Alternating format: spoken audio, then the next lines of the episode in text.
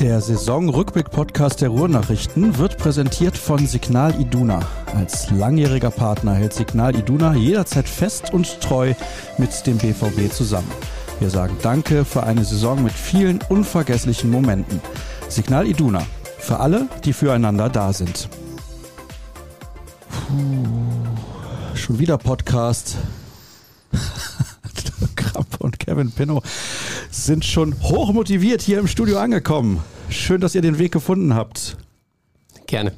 Wie immer gerne. Ja, ich, ich freue mich auch. Es ist ein Podcast-Festival in den letzten Tagen. Es ist die vierte Ausgabe innerhalb von ja, acht Tagen tatsächlich. Wir geben richtig Vollgas, aber wir haben ja auch einiges zu besprechen. Wir sprechen heute über die vergangene Saison. Da habe ich ja gestern zu den Hörerfragen aufgerufen. Da wird gefragt, wer kommt, wer geht. Was ist da los?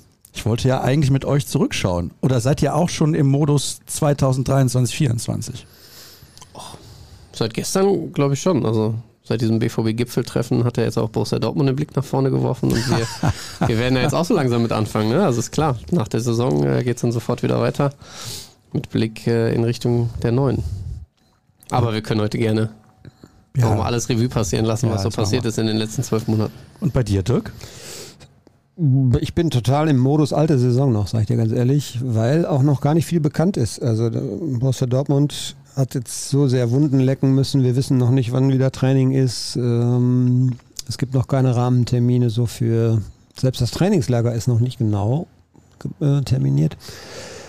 Und Testspiele, das alles wissen wir noch nicht. Von daher, ich glaube, wenn das dann kommt und die ersten Personalentscheidungen getroffen werden, dann schwenkt man natürlich auch schnell um. Na gut. Das ist ja wunderbar. Dann schaue ich mit ihm zurück. Nee. Ich sitze einfach 90 Minuten. ja, 90, ich weiß nicht, ob wir mit auskommen. Also wir machen das so. Wir schauen ein bisschen zurück in ungefähr in Vierteln. Also wir fangen an mit der Nummer natürlich Diagnose leider bei Sebastian Aller und der Start in die ersten Wochen. Dann gab es einen relativ stürmischen Herbst und auf einmal mit Beginn des neuen Jahres hat der BVB zwar viele Spiele gewonnen, aber nicht unbedingt überzeugt. Und dann am Ende hat man eigentlich in der Regel immer überzeugt, aber auch nicht immer gewonnen. Also ich glaube, so kann man es eigentlich kurz und knapp zusammenfassen. Ich Gut, schaue mal.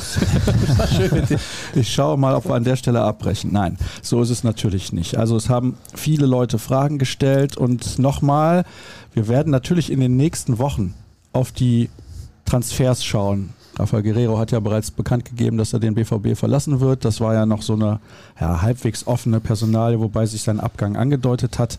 Verhandelt angeblich mit dem Rekordmeister. Was ist denn da los? Das geht doch gar nicht. Tuchel-Liebling. Stimmt. Ja, der Tommy, der mag den. Ich glaube, er mag den Tuchel auch ganz gerne. Also, gibt viele Gründe, die durchaus dafür sprechen. Er wollte ihn damals ja schon zu PSG holen. Hat nicht geklappt. Das sieht wahrscheinlich gut aus. Das ist natürlich dann doppelt bitter. Ja, du verlierst natürlich einen unfassbar guten Fußballspieler, der sieben Jahre bei Borussia Dortmund natürlich auch durchlebt hat mit enormen Schwankungen, aber jetzt gerade zum Ende hin natürlich als Topscorer aus dieser Saison gegangen. Dann auch gerade in dieser neuen Position, 8er, 10er, plötzlich ein ganz, ganz wichtiger Faktor gewesen.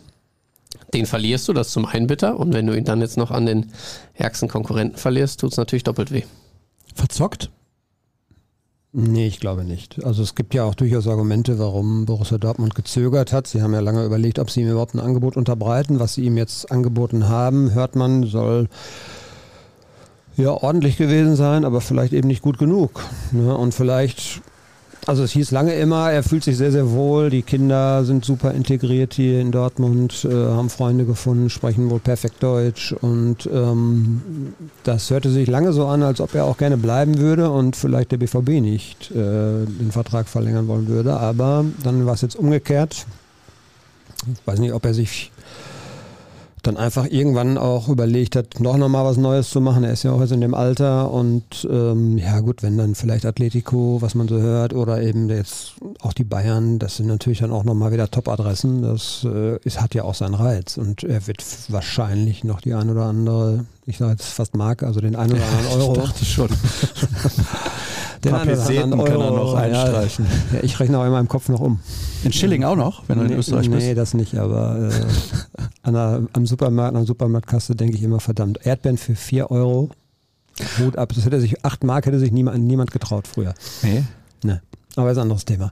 Kevin Pinot kennt das ja fast gar nicht mehr. Doch, doch. Ein paar Jahre habe ich noch mitgemacht. Ja, okay, ja, schön. Wunderbar. Ja, hast du damals auch so 10 Pfennig Taschengeld bekommen? Mhm. Dafür gemischte Tüte? Mhm. Schön mit Cola krachen. sehr gut. Sehr gut. Also, das war die einzige Personalie sozusagen, die wir jetzt gerade kurz besprochen haben. Rafael Guerrero, ich glaube, fürs Vorgeplänkel gibt es diesmal gefühlt nichts. Zumindest ist mir bei Twitter nichts aufgefallen. Ich schaue dann, während die Kollegen die ersten Fragen beantworten, nochmal bei Instagram rein, ob da was gekommen ist. Aber lasst uns anfangen mit der Nachricht, die alle geschockt hat im vergangenen Sommer. Das war die Diagnose rund um Sebastian Aller.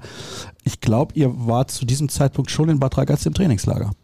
Ja, wir waren beide da und ich werde äh, den Moment auch nicht vergessen. Es war der Abend nach dem Testspiel gegen den FC Valencia, glaube ich. Wir saßen im Restaurant zentral zusammen abends noch, haben noch eine Kleinigkeit gegessen. Und ähm, ich glaube, noch zwei weitere Kollegen waren dabei. Plötzlich kriegte ich eine Push-Nachricht auf mein Handy und sagte nur zu Dirk, äh, Sebastian Aller hat das Trainingslager verlassen. Und er sagt, was? Auf keinen Fall, verarsche mich. Ich sage, nee, ich hatte in dem Moment noch nicht weitergelesen und dann habe ich die Nachricht vorgelesen. Und dann haben wir erstmal gezuckt und auch ähm, vielleicht so 30 Sekunden, eine Minute gebraucht, um das zu verdauen. Und dann ist es aber ja trotzdem unsere Pflicht, das habe ich ja in unserer Beilage geschrieben, plötzlich in den Arbeitsmodus zu schalten, weil das eben eine Nachricht ist, die dann natürlich auch schnell raus muss. Dann weiß ich noch, hast du relativ zügig mit Florian Gröger hier in Deutschland äh, telefoniert und abgesprochen, wie wir das gemacht, äh, wie wir das dann machen, wie wir an dem Abend weiter vorgehen. Du hast, glaube ich, noch bis tief in die Nacht die Printseite umgebaut, dass noch möglichst äh, die letzten Ausgaben zumindest noch was davon mitbekommen.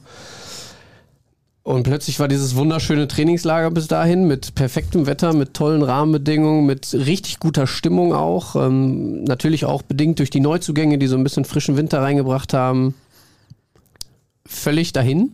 Und ähm, du warst in Gedanken immer wieder bei diesem Menschen, Sebastian Aller, hast mit ihm getrauert, mit ihm gefühlt und musstest trotzdem irgendwie gucken, dass du die nächsten Tage natürlich aus unserer Sicht journalistisch über die Bühne bekommst, aber natürlich auch aus Sicht von Borussia Dortmund irgendwie eine Lösung findest, damit umzugehen. Und das ähm, war sicherlich nicht einfach. Man hat dann in dem Moment Bradley Fink nachnominiert, ähm, um, um den Platz im Training zumindest aufzufüllen.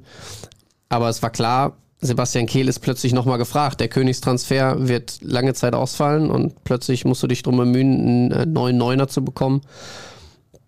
Das hat, glaube ich, so zwei, drei Tage gedauert, bis es dann auch bei Ihnen angekommen ist, zumindest dann in der Außenwirkung, dass Sie da dann auch öffentlich drüber gesprochen haben, weil natürlich erstmal alles sich rund um Sebastian Aller gedreht hat.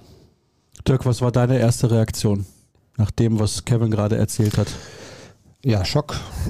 Schock. Und ähm, wie Kevin es schon sagte, danach guckst du auf die Uhr. Es war irgendwie, glaube ich, kurz nach 10. Äh, bei uns ja. ist 10 Uhr immer so eine Deadline, was so auch dann Änderungen auf Seiten zum Beispiel noch angeht. Digital ist das ja alles kein Problem. Dann haben wir tatsächlich ähm, eine schnelle Meldung gemacht. Ne? Und ähm, dann habe ich irgendwann angefangen, dann habe ich gedacht, schreibst du jetzt das irgendwie nur noch dazu? Das gab so einen Text natürlich über das Testspiel.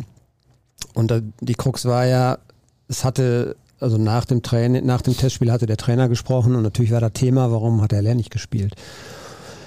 Und die Mannschaft wusste es selber aber auch noch nicht, äh, weil man einfach dieses Testspiel ordentlich über die Bühne bringen musste. Ähm, und ist ja klar, wenn der am Nachmittag erzählt, unser, unser Top-Stürmer, der Königstransfer des Sommers, wird vielleicht die ganze Saison ausfallen, ähm, dann kannst du kein Testspiel spielen. Und es war wichtig, dass Borussia Dortmund bei aller Dramatik eben diese Vorbereitung vernünftig weiter absolviert. Und ja, dann habe ich dann irgendwie tatsächlich diese ganze Printausgabe nochmal umgebaut. Das hat, glaube ich, in der gedruckten Form wirklich niemanden mehr erreicht, aber dann eben zumindest als E, als E-Ausgabe hatten wir das. Ja, und dann die Tage danach, was Kevin auch schon sagte, äh, der Morgen, das werde ich auch nicht vergessen, da war wirklich, also es war so still, man hörte die Autobahn, die da in der Nähe ist, äh, aber sonst war es sehr still und bedrückt. Und dann gab es auch erst nochmal ein Treffen da in diesem Fitnesszelt, was man da hatte. Und da hat, glaube ich, Kiel auch noch ein paar Worte an die Mannschaft gerichtet. Und ähm, man hat ein gemeinschaftliches Foto nochmal gemacht für ja, Sebastian genau, Man hat so ein, auf, so, ein, so, ein, so ein Foto gemacht noch für ihn und ähm, dann musste weitergearbeitet werden. Das ist dann eben, du kannst ja dann nicht einfach sagen, jetzt verkriechen wir uns zwei Tage. Das, dafür ist die Zeit zu knapp und zu wichtig und ja, Aber man hatte schon den Eindruck, sie hätten sich am liebsten alle verkrochen. Ja, also das da- muss man schon sagen. Es war jetzt nicht so, dass man darüber hinweggegangen ist und einfach zur Normalität übergehen Nein. konnte, sondern man hat äh, diese, diese ja, Belastung bei den Spielern dann auch gemerkt, also wie sehr sie das getroffen hat. Und ähm, du sagst die Stille und auch im Training, also gerade so die ersten ein, zwei Einheiten, das war weit weg von der normalen Trainingseinheit. Ja, ja, normalerweise bei aller Anstrengung wird dann ja auch viel gelacht und Flachs gemacht. Und ähm, da war dann erstmal gar nichts von zu sehen. Und hinten raus haben sie es, glaube ich, einigermaßen hinbekommen. Das ist dann ja, ja vergleichbar mit einer schweren Verletzung, würde ich mal sagen. Ne? Wenn sich jetzt jemand das Kreuzband oder so reißt und du weißt, er ist dann sechs, sieben, acht Monate weg. Ähm, aber diese, diese menschliche Komponente ist bei, bei, einer, bei einer Sportverletzung, dass das passieren kann, das, das darauf sind wir irgendwie eingestellt. Aber das war nochmal eine andere Nummer. Ne? Und Edin Terzic hat, finde ich, sehr gute Worte damals gefunden, bei all dem Schock, bei all der Trauer, die dann ähm, bei den Spielern und Verantwortlichen natürlich da war. Er hat gesagt, ich glaube, es waren bis dahin dann noch neun Tage bis zum Saisonstart äh, im Pokal, wo er dann gesagt hat, in neun Tagen wird keiner mehr darüber sprechen, sondern dann werden wir an Ergebnissen gemessen und dann sind wir Borussia Dortmund und müssen bei 1860 München dran. Da wird keiner darauf Rücksicht nehmen, dass plötzlich Sebastian Aller, der Top-Transfer, vorne drin im Sturm fehlt. Deswegen haben sie dann eben versucht, es so schnell wie möglich zu lösen. Wir kennen die Lösung dann am Ende, die hieß Anthony Modest. Nach mehreren verschiedensten Versuchen, das war ja auch ganz wild, was dann plötzlich im Trainingslager aufploppte. Da war es auf einmal Cristiano Ronaldo, dann hatten wir Edinson Cavani als Kandidaten. Also ich weiß noch, die Kollegen, äh, mit denen wir da zusammen waren, haben auch den einen oder anderen Namen da in den Ring geworfen. Teils war es amüsant, teils hat man sich gefragt, was zur Hölle soll das?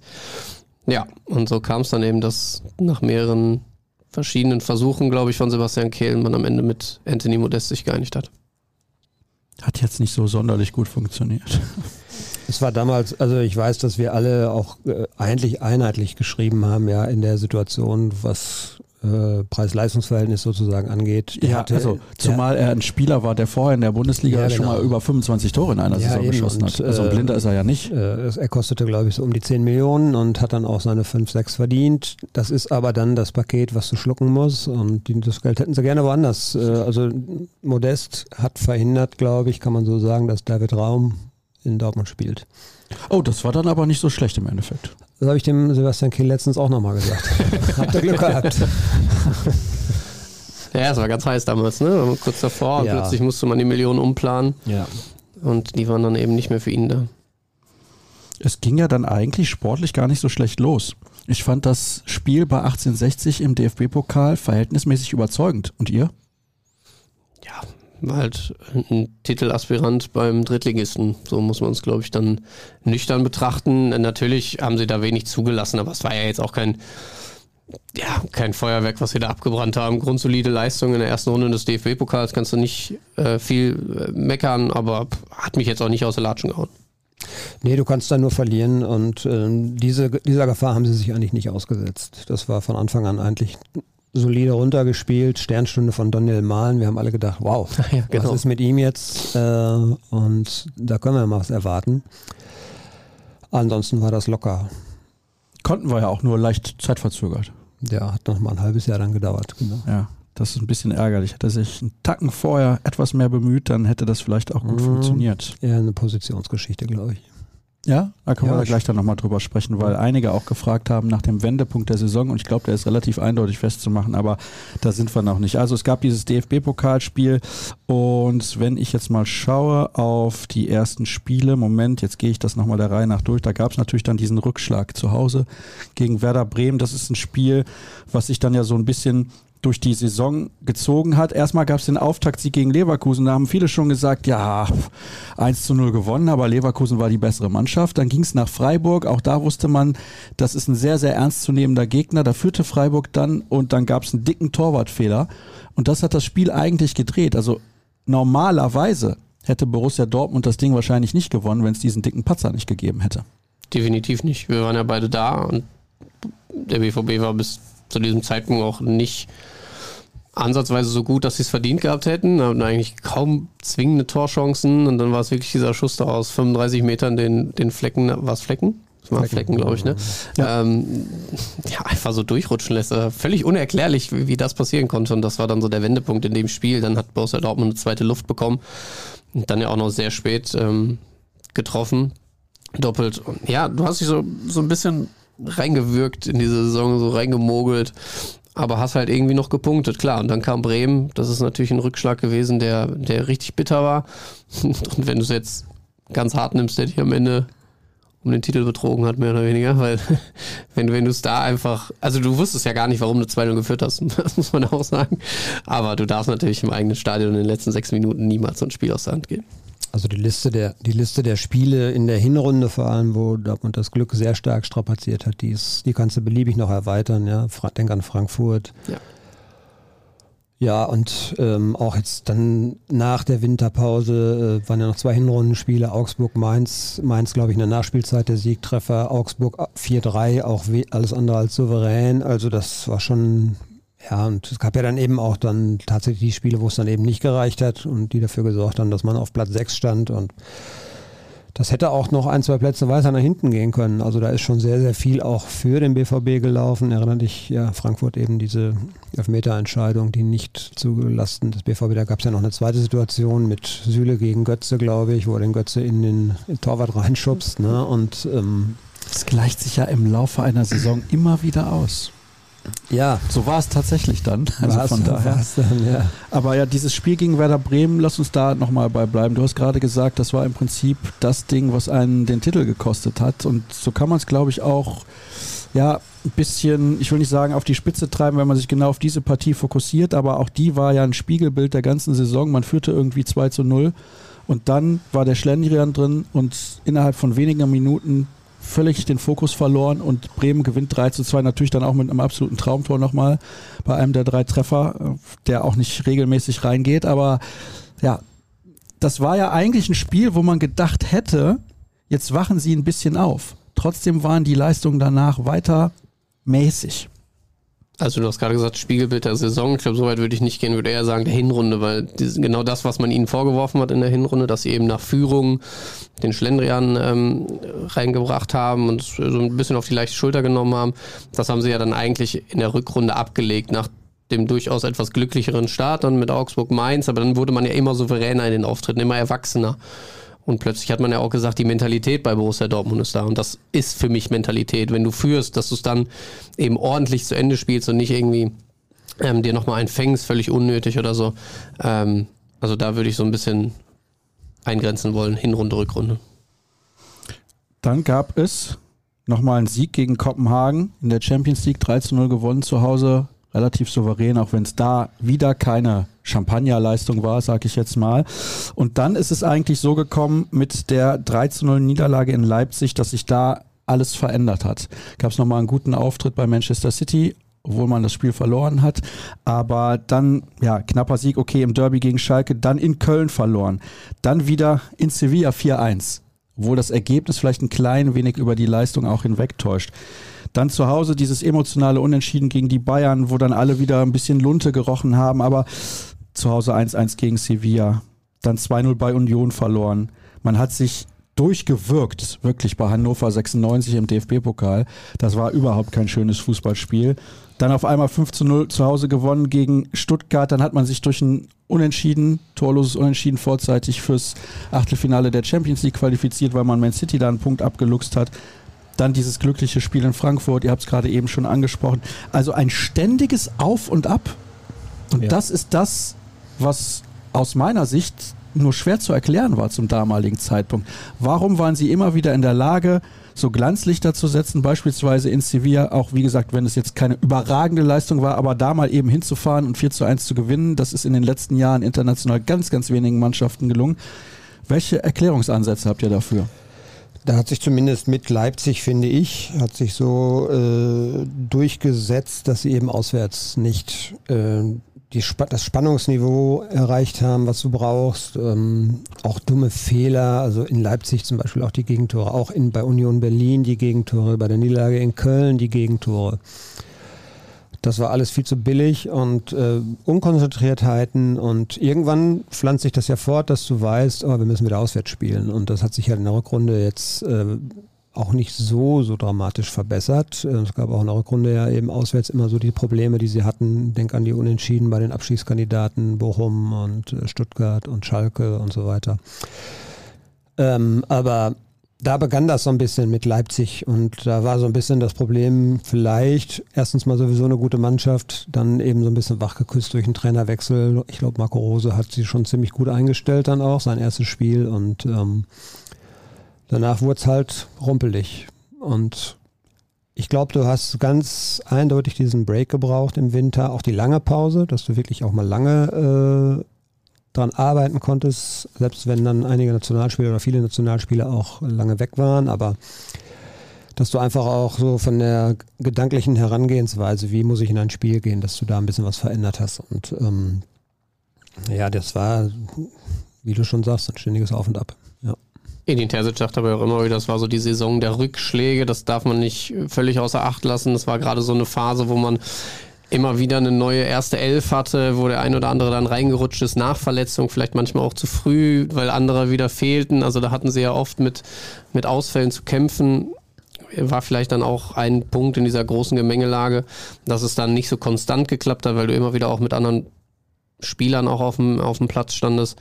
Aber klar, diese Auswärtsschwäche war eklatant auf jeden Fall. Und ähm, wie Dirk schon sagte, du brauchtest irgendwann diesen Punkt, wir müssen jetzt mal einen harten Cut machen, müssen vielleicht auch Dinge im Training ändern, im, in der ganzen Spielvorbereitung ändern, also so wirklich in die tiefe Analyse gehen, was ist jetzt gerade schiefgelaufen. Und dafür war, glaube ich, auch ganz gut, dass selbst das Ziel Champions League so ein bisschen in Gefahr war plötzlich dass man eben so schonungslos das Ganze aufgearbeitet hat und nicht sich das irgendwie noch schön geredet hat, ja, wir sind ja gerade auf Platz drei und das, das wird schon irgendwie, sondern man stand so ein bisschen mit dem Rücken zur Wand nach diesen beiden heftigen Niederlagen ja auch gegen Wolfsburg und Gladbach, ähm, die ja dann nochmal richtig wehgetan haben vor der WM-Pause, um sich dann eben hinzusetzen, sogar ja noch in der Nacht nach dem Gladbach-Spiel und ähm, dann loszulegen und zu schauen, so was, was müssen wir jetzt wirklich ändern, knallhart ändern, dass wir da nochmal eine Aufholjagd starten können.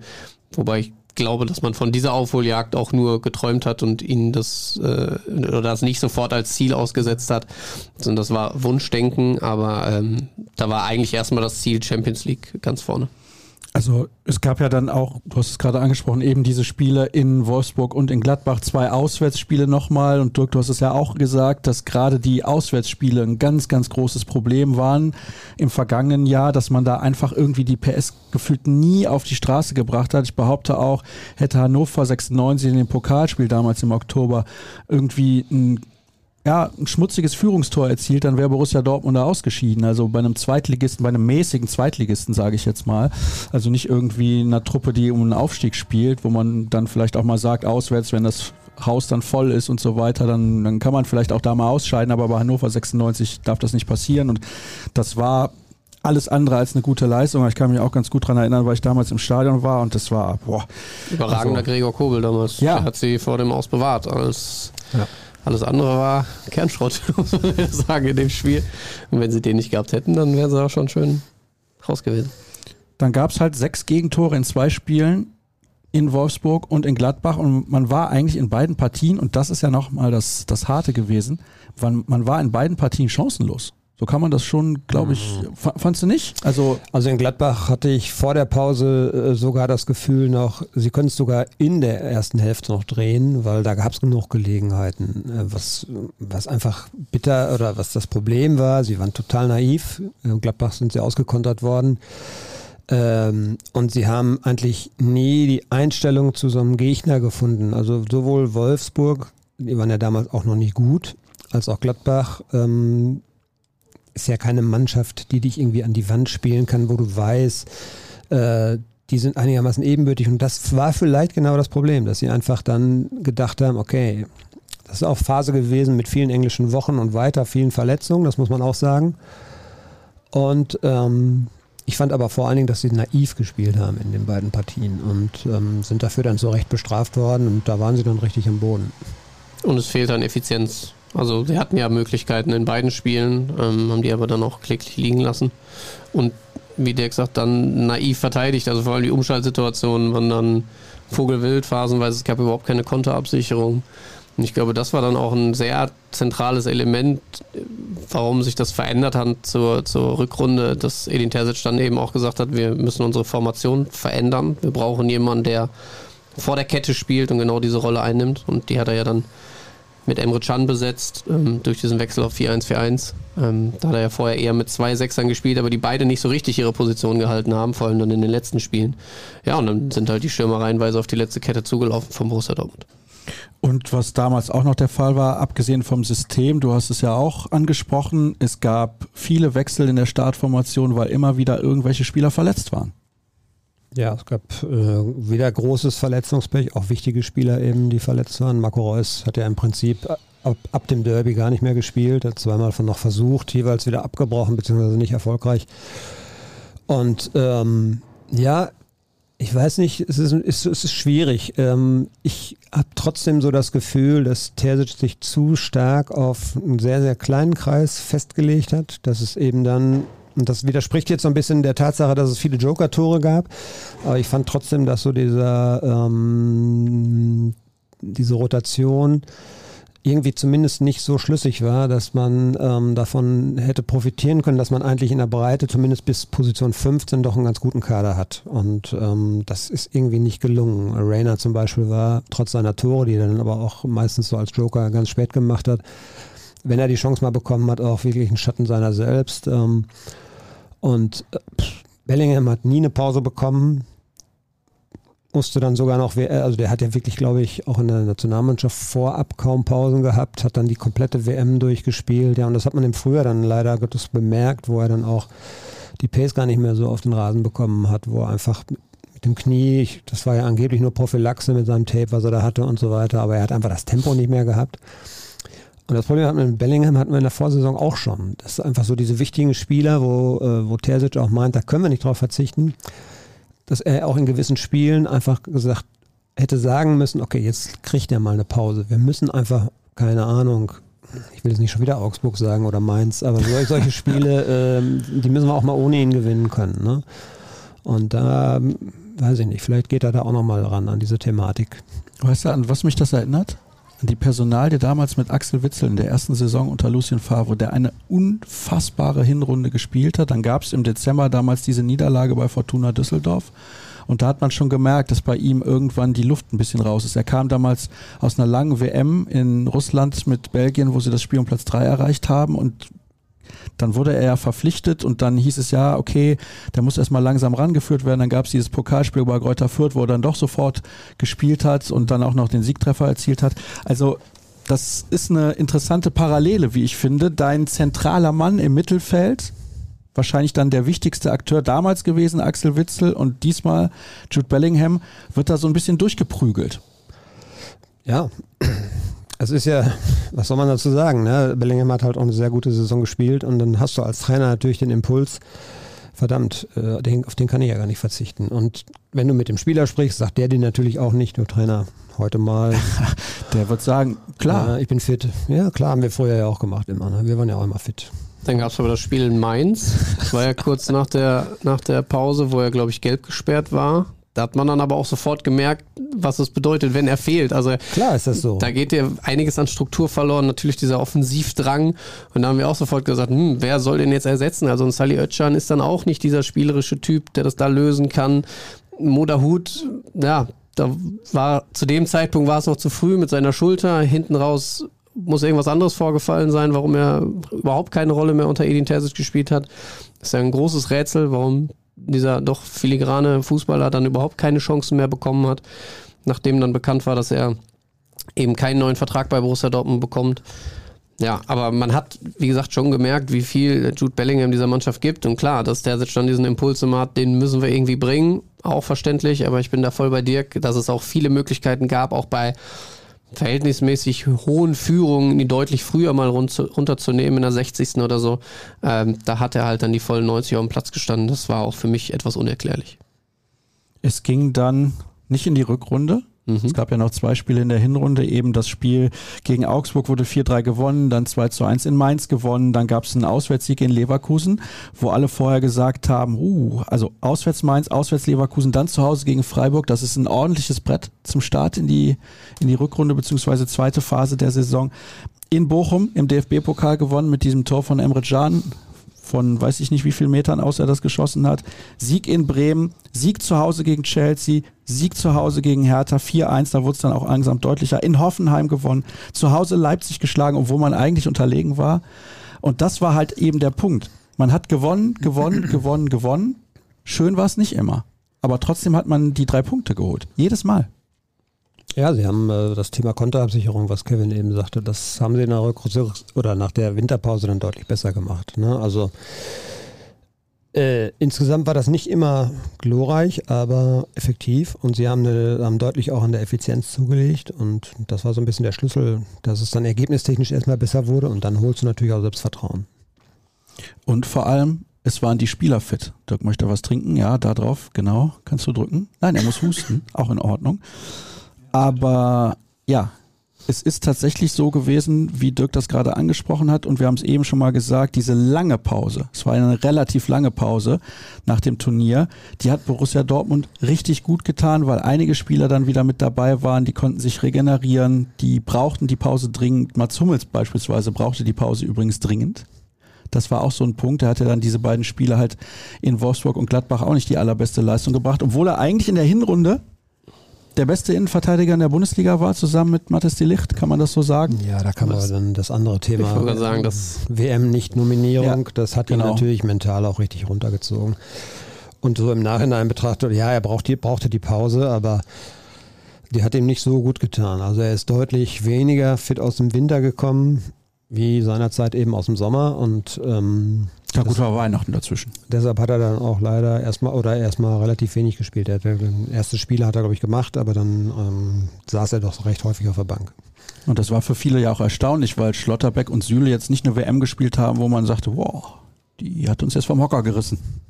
Ja, aber sie haben sich halt bei Borussia Dortmund dann schon für weiteres empfohlen. Das fand ich schon, dass sie da ein, ein gutes Gerüst gebildet haben hinten und natürlich, wie dir gesagt, dann auch gerade beim Thema Schnelligkeit Mats Hummels dann einfach gewisse Nachteile hat. Wenn er nicht auf 100 Prozent ist, wenn es bei ihm so zwei, drei Prozent weniger sind, dann hat er da eben Schwierigkeiten.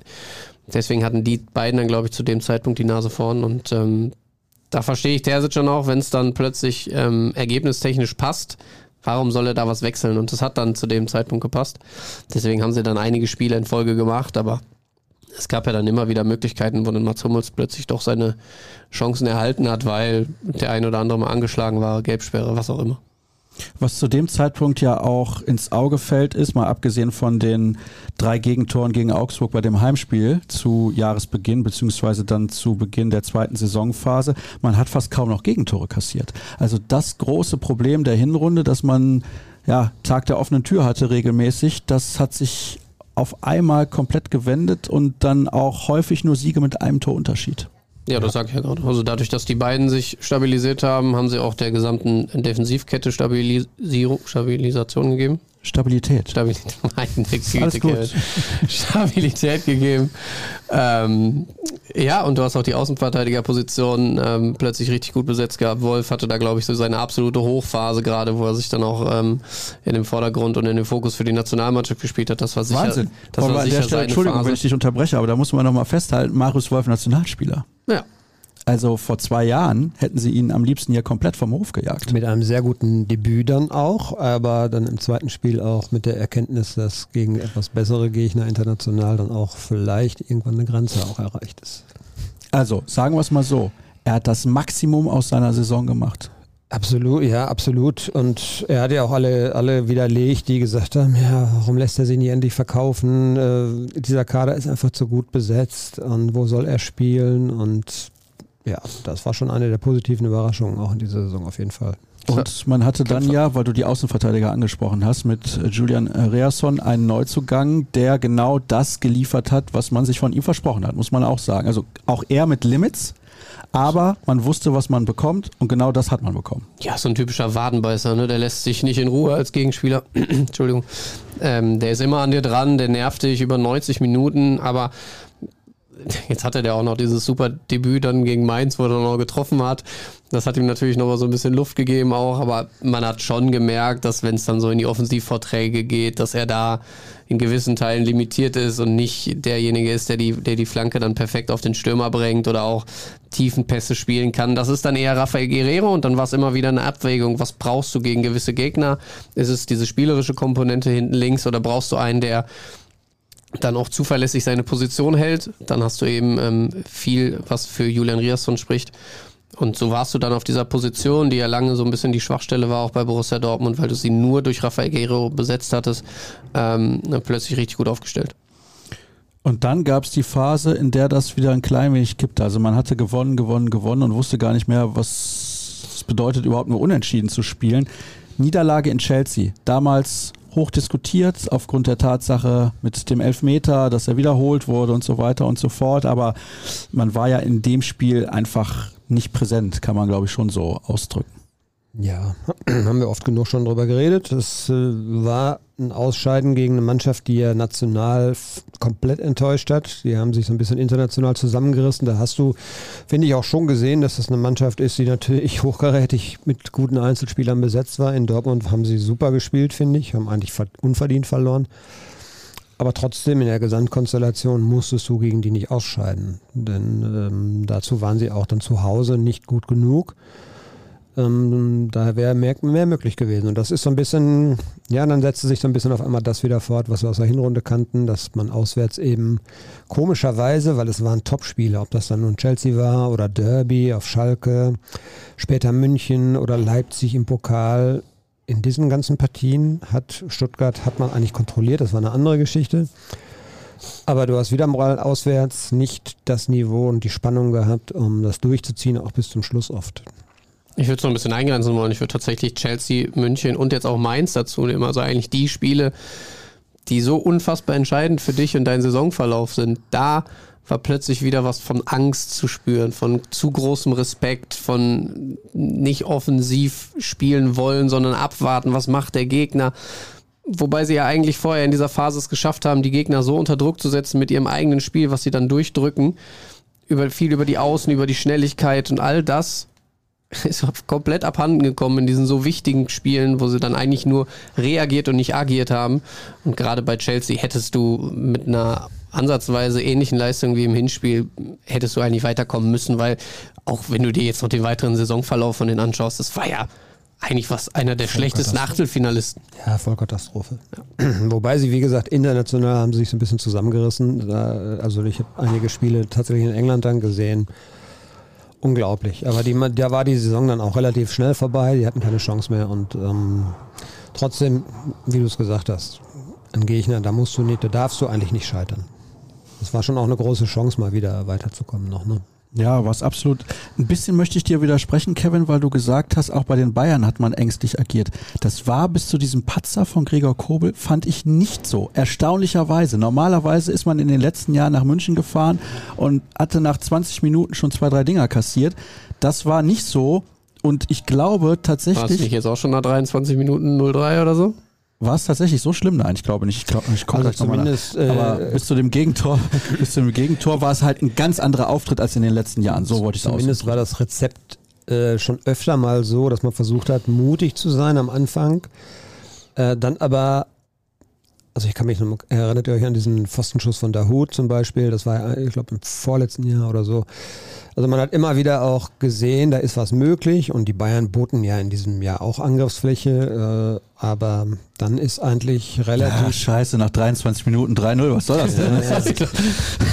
das, gibt's auch gar also die ersten vier waren okay und dann... Nein, so schlimm war es nicht. Nein, Nein ich, also ich fand schon, dass sie da anders aufgetreten sind in, in der Anfangsphase bis halt zu diesem ja, Ding, aber da kannst du doch auch mal eine Reaktion zeigen. Da kannst du auch ja, sagen, ja, komm, klar. wir müssen jetzt für unseren Torwart, der eine überragende Saison gespielt hat, der so auf den Arsch gerettet hat, für den müssen wir jetzt hier nochmal richtig einen raushauen. Und dann verteidigst du, glaube ich, die nächste Ecke wie so eine E-Jugendmannschaft, wo du weder Zuordnung hast noch Zugriff auf den Ball. Also das war ja furchtbar. Das war so ein bisschen das Problem, glaube ich, dass auch in vielen Spielen eine Aktion oder eine Situation ausgereicht hat, um so ein bisschen das ganze Kartenhaus zusammenfallen zu lassen. Und diese Wehrhaftigkeit, dass man dann aufsteht und sagt, okay, äh, nimm mal Union Berlin, du kannst ja, das war auch so ein Kurbelfehler, ähm, du kannst ja so ein Spiel auch mal in Rückstand geraten und dann wird es natürlich auch schwer, aber dass du dann dich so in dein Schicksal ergibst als, als Mannschaft. Und da sind genug gestandene Spieler drin in der Mannschaft. Ja, ob das nun Süle, Hummels und wie sie alle heißen, Reus und so weiter. Die haben alle schon etliche Bundesligaspieler auf dem Buckel. Und da die Gegenwehr, da die, die, die rein physische Gegenwehr, die habe ich zu selten gesehen. Wir schauen weiter auf den nächsten und dann auch letzten Teil der Saison, denn die, ich nenne es jetzt mal Wende ist auch nicht ganz richtig, weil die Wende kam ja eigentlich mit Beginn des neuen Jahres, auch wenn es jetzt dieses Zwischentief gab, worüber wir gesprochen haben. War dieses Spiel zu Hause gegen Union Berlin, auch wenn man danach natürlich in Stuttgart nach 3 zu 1 bzw. 3 zu 2 Führung und 2 zu 0 Führung die Punkte hat liegen lassen, beziehungsweise nicht gewonnen hat. Danach 4-0 gegen Frankfurt. Okay, in Bochum, da war aber eigentlich auch haushoch überlegen. Und dann hinten raus 6-0 gegen Wolfsburg, 5-2 gegen Gladbach, dieses überzeugende 3-0 gegen Augsburg, also wo man die Geduld gezeigt hat, auswärts bei einem tiefstehenden Gegner, wo man immer drüber gesprochen hat, können sie das überhaupt so? Und da haben sie es dann wirklich mal gezeigt in der Drucksituation und dann halt eben dieses 2 zu 2 zu Hause gegen Mainz. Also da gab es dann von ja, von dem Unionsspiel an, 8. April, eben nach dem Ausscheiden im DFB-Pokal bei Leipzig und nach der ärgerlichen oder blöden und ja, wie auch immer Niederlage bei den Bayern gab es ja eigentlich keine wirklich schlechte Leistung mehr. Also man, man war in Bochum überlegen, man war auf Schalke überlegen, man war eigentlich auch in Stuttgart die Mannschaft, die hätte gewinnen müssen und dazu gab es klare Siege. Also die letzte Phase der Saison war im Endeffekt sehr gut. Manchmal hat man es ein klein wenig studern lassen. Oder bin ja, ich dazu ja, positiv? Ja, Dirk? da bist du zu positiv. Okay. Eindeutig, Mhm. ja, weil da hast du es ja versaut. Du hast dreimal die Tabellenführung gehabt und hast sie dreimal direkt wieder verloren. Äh, wie auch immer, du hast auf Schalke nicht zu Ende gespielt, wo du wirklich ordentlich gespielt hast, aber eben, das waren so ein bisschen unterschiedliche Verläufe, aber es war am Ende dann immer, aus irgendeinem Grund hat es nicht gereicht. In Stuttgart warst du viel zu sorglos und auch vielleicht puh, taktische falsche Wechsel, finde ich. Ich weiß nicht, ich hätte mir einen Defensiven gewünscht, irgendwie am Ende, der im Mittelfeld mal ein bisschen Ordnung bringt. Ähm, stattdessen hat er dann vorne Beino Gittens noch gebracht als Stürmer. In äh, Bochum müssen wir nicht drüber reden, hast du deine, deinen Chancenwucher, äh, war genauso schlimm wie die Fehlentscheidung zum, äh, des nicht gegebenen Elfmeters. Und äh, ja, wie gesagt, auf Schalke hast du nicht zu Ende gespielt, aber du hast in drei Partien, wo du Tabellenführer warst, vor dem Spieltag, hast du dreimal nicht gewonnen und warst die Tabellenführung sofort wieder los. Und das äh, war der Genickbruch am, am, am Ende. Und das ist für mich jetzt, wenn du das wirklich mal sind, über diese gesamten, es waren ja dann 19 Spiele in diesem Kalenderjahr siehst, ähm, es war nicht konstant besser. Es war eine Phase nach diesen beiden Würgesiegen da zu Anfang, dann wurde es wirklich besser. Sie haben Ergebnisse eingefahren. Aber du hast halt in vielen wichtigen Partien Punkte liegen lassen, wo du einfach als Spitzenmannschaft nicht Punkte liegen lassen darfst. Auf der anderen Seite möchte ich dagegen halten, im Kalenderjahr 2023 gab es eine Niederlage bei den Bayern, in Leipzig und bei Chelsea. Drei Spiele, die man nicht auf diese Art und Weise, ich glaube, da sind wir uns einig, verlieren kann. Also wenn du vorher auf den Spielplan guckst, dann sagst du, ja, diese Spiele kann man rein theoretisch verlieren. Es gab ein Unentschieden gegen Mainz, auf Schalke, in Bochum und in Stuttgart. Das ist insgesamt gesehen Das ist eine ja auch Top-Bilanz. Ja, die Bilanz ist okay. Du hast 40 Punkte, glaube ich, in der Rückrunde geholt. Das würde dich, wenn du es konstant auf die gesamte Saison bringst, würde dich zu, automatisch zum heißen Meisterschaftsanwärter machen. Unterm Strich steht aber eben, du hast, äh, waren es jetzt 71 Punkte, glaube ich. Ja. Das ist etwas besser als im Vorjahr und du hast, äh, bist trotzdem nicht Meister geworden, obwohl der Meister genauso viele Punkte hat und deutlich weniger geholt hat als in den Vorjahren. Das ist, glaube ich, was eben über allem steht. Am Ende hast du es nicht geschafft in einem Jahr, wo die Chance riesengroß war. Du hattest natürlich diese Riesenhypothek aus der Hinrunde oder aus den, aus den ersten ähm, 15 Spielen dann, die du auch erstmal aufholen musstest. Das sieht dann auch grandios aus, wenn du sie aufholst, aber du holst sie natürlich auch nur auf, weil der FC Bayern während Borussia Dortmund eine starke Phase hatte, eine für seine Verhältnisse unterirdische Phase hatte. Und wie Dirk es dann sagt, wenn du dann wirklich ganz oben stehen willst, dann musst du halt bei drei absoluten Abstiegskandidaten, wo dann jetzt der eine auch von runtergegangen ist und der äh, andere Relegation spielt, da musst du halt mindestens äh, sieben Punkte, wenn nicht sogar neun holen.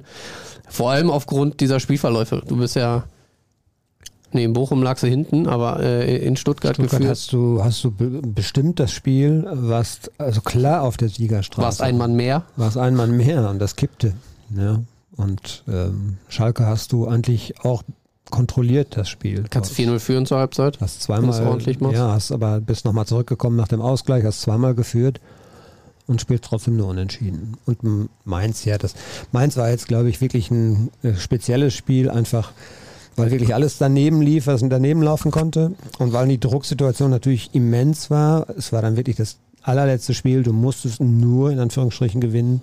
Das ist immer so eine Geschichte, würde ich jetzt noch rausnehmen aus so einer Aufzählung. Aber die Spiele vorher, und sie hatten ja in der Woche vor, das ist ja das Unverständliche, die Drucksituation war ja vor Augsburg nicht größer, nicht kleiner, die war ja genauso groß. Da haben sie das äh, super gespielt. Sehr kontrolliert, sie waren irgendwann in Überzahl, sind trotzdem geduldig geblieben. Ich sehe das ein bisschen anders mit der Drucksituation. In Augsburg konnten sie nur noch gewinnen. Nee. Gegen Mainz konnten sie den Titel verlieren.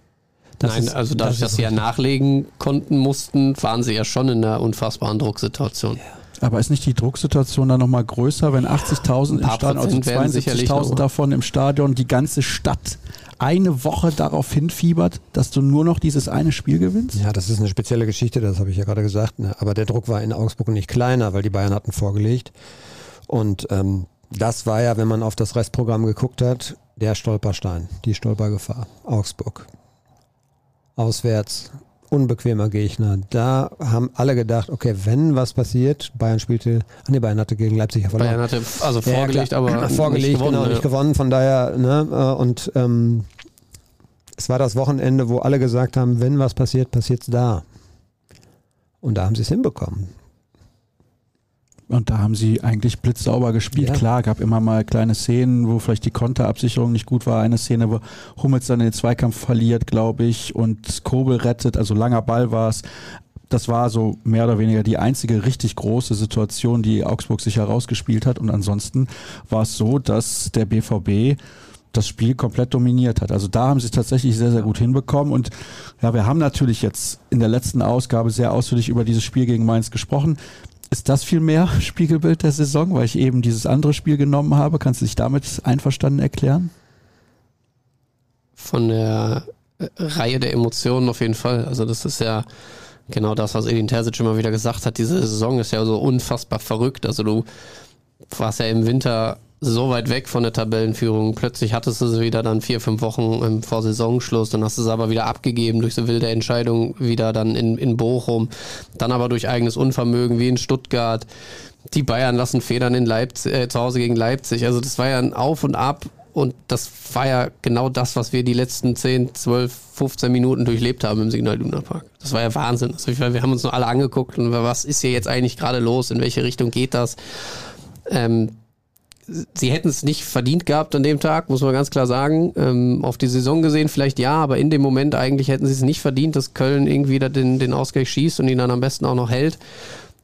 Aber trotzdem waren natürlich alle euphorisch. Trotzdem wäre es jedem in diesem Stadion eigentlich egal gewesen, wie es dann am Ende zustande gekommen ist. Aber es, es, war einfach wild. Natürlich dann auch noch dieses Riesendrama um diesen verschossenen Elfmeter. Ich glaube, das ist der absolute Knackpunkt äh, dieses Spiels gewesen. Ich weiß nicht, inwiefern ihr da drauf eingegangen seid ähm, im letzten Podcast. Ich bin mir sicher, das war Thema, weil haust du den rein, gibt dir das so einen Ruck, ähm, so früh dann auch den Ausgleich zu machen. Dann bin ich sehr davon überzeugt, dass sie dieses Spiel auch gewonnen hätten, weil, weil es hätte zum einen Mainz gebrochen, es hätte aber Dortmund noch den Aufschwung gegeben, diesen Weckruf gegeben, den sie gebraucht hätten in diesem Spiel, weil sie haben es halt einfach mehr oder weniger verschlafen, beziehungsweise konnten mit dieser Drucksituation nicht umgehen. Man hat es dann schon gemerkt, dass auch gerade bei so einem Julian Brandt, der ja eigentlich in einer überragenden Form die letzten Wochen und Monate war, plötzlich ähm, ein totales Zittern im Fuß eingesetzt hat. Der hat kaum einen Ball an den Mann gebracht. Aller hatte zu kämpfen, vorne die Bälle festzumachen. Selbst Emre Can, der sich natürlich über diese emotionalen Dinge definiert, wie diese Grätsche nach zwei Minuten, wo er für gefeiert wird, aber du wusstest dann, er muss es jetzt auch über 90 Minuten konstant halten und das war halt relativ, äh, die, die, das Risiko war relativ groß, dass er das verliert, dass ihm das so ein bisschen abhanden kommt und das ist ja dann schon beim ähm, 0 zu 1 auch so gewesen, wo er seinen Gegenspieler aus, äh, aus den Augen verliert. Da ist viel zusammengekommen und es war, waren unfassbar spannende 90 Minuten mit ganz vielen Emotionen. Leider nicht am Ende mit denen, die sich alle gewünscht hätten. Nee, das hat leider nicht funktioniert. Wir haben viele Hörerfragen und nochmal der Hinweis darauf, wir werden heute nicht über was, wie, wann in Zukunft sprechen und ja, uns darauf fokussieren, was wirklich die Fragen sind zur vergangenen Spielzeit und da sind wirklich jede Menge noch reingekommen. Außerdem sind ja einige auch schon beantwortet worden, also wundert euch nicht, wenn ich eure Frage dann auch nicht vorlese. Persönliches Fazit für die Neuzugänge, das ist ja, sehr, sehr interessant, weil wir vor der Saison natürlich den einen oder anderen sehr hoch eingeschätzt haben. Bei dem anderen hatten wir vielleicht Zweifel. Und wenn wir jetzt das mal Revue passieren lassen, vielleicht machen wir das mit einem Notensystem, dann geht es ein bisschen schneller und ist einfacher, aber sonst sitzen wir ja noch zwei, drei Stunden, das wollen wir auch nicht. Fangen wir mal an mit Sali Özcan.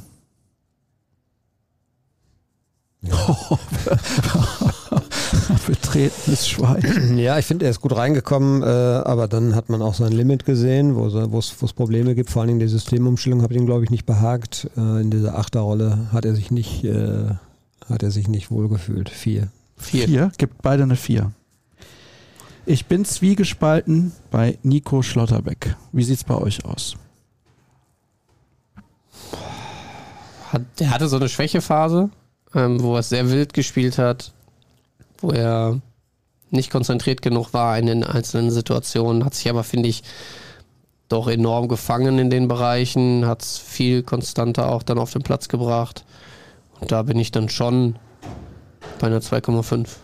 Ja, würde ich ähnlich sehen, denn äh, man muss ja auch mal sehen, er kam aus Freiburg. Äh, erinnert euch mal an Matthias Ginter, als er damals kam. Der war ähnlich jung, glaube ich, damals und hatte damals allerdings auch einen total beschissenen Start und das hat sich, glaube ich, dann irgendwie fortgepflanzt. Äh, er hat immer mal wieder Aussetzer gehabt, aber ich glaube, man muss sich auch erstmal äh, an dieses ganze Umfeld und so gewöhnen und äh, man hat auf jeden Fall sein Potenzial gesehen, also 2-5.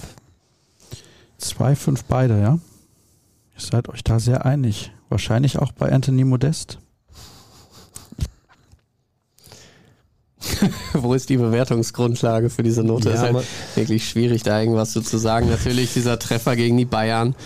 Ähm, das hat Borussia Dortmund nochmal in andere Sphären geköpft. Also er, hat Moment, vier, er hat vier Punkte, vier Punkte ja. äh, für vier Punkte gesorgt sozusagen in Berlin. In Berlin. Ne? Ja, bei dem war das Risiko, riesige Problem, finde ich, dass man, dass Borussia Dortmund ja nicht gespielt hat, so wie er das braucht.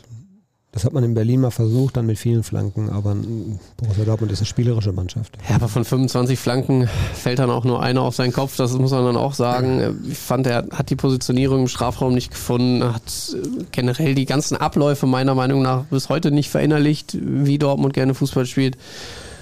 Er ist auch ein zu schlechter Fußballer da, genau, das muss man einfach sagen. Und was, äh, was das Kernproblem war, auch wenn er jetzt so reinkam, das war ja selten der Fall, aber der wirkte überhaupt nicht fit. Überhaupt nicht. Also das war, ein, das war ein Drama. War das nicht so, du wolltest ja eine Glatze rasieren, wenn Anthony Modest keine zehn Saisontore macht? Das warst du doch, der das gewettet hat, ne? Hm, hab ich, ich auch gehört. ich glaube nicht. Ja doch, das haben einige gehört. Deswegen, nicht. da spulen wir einfach nochmal zurück. also fünf leider. Ja. ja. Man hat das ganze Dilemma gesehen in dem Spiel gegen die Bayern. Da macht er die Bude, aber da gab es ja auch die Situation. Diese Riesen das muss man natürlich auch machen. Ja gut, aber das ist, da gerätst du als Stürmer rein und äh, dann ist der Ball vielleicht ein bisschen doof getickt oder so. Das haben andere auch. Das, ne, das ist jetzt nicht der, ihm als ersten, passi ersten passiert. Also das haben andere auch schon. So, jetzt kommt der Klassiker. Ich frage jetzt nach Karim Adiemi und ihr werdet wahrscheinlich sagen, ich teile das mal auf in Hinrunde und Rückrunde, gebe eine 5 und eine 1 und im Schnitt macht das eine 3. Ja, bei Adiemi bin ich komplett der Meinung, dass das auch eine äh, Positionsgeschichte war. Und ich habe mich die ganze Zeit gefragt, warum hat er nicht äh, auf der linken Seite gespielt, weil er es in Salzburg immer gemacht hat und danach fluppte es.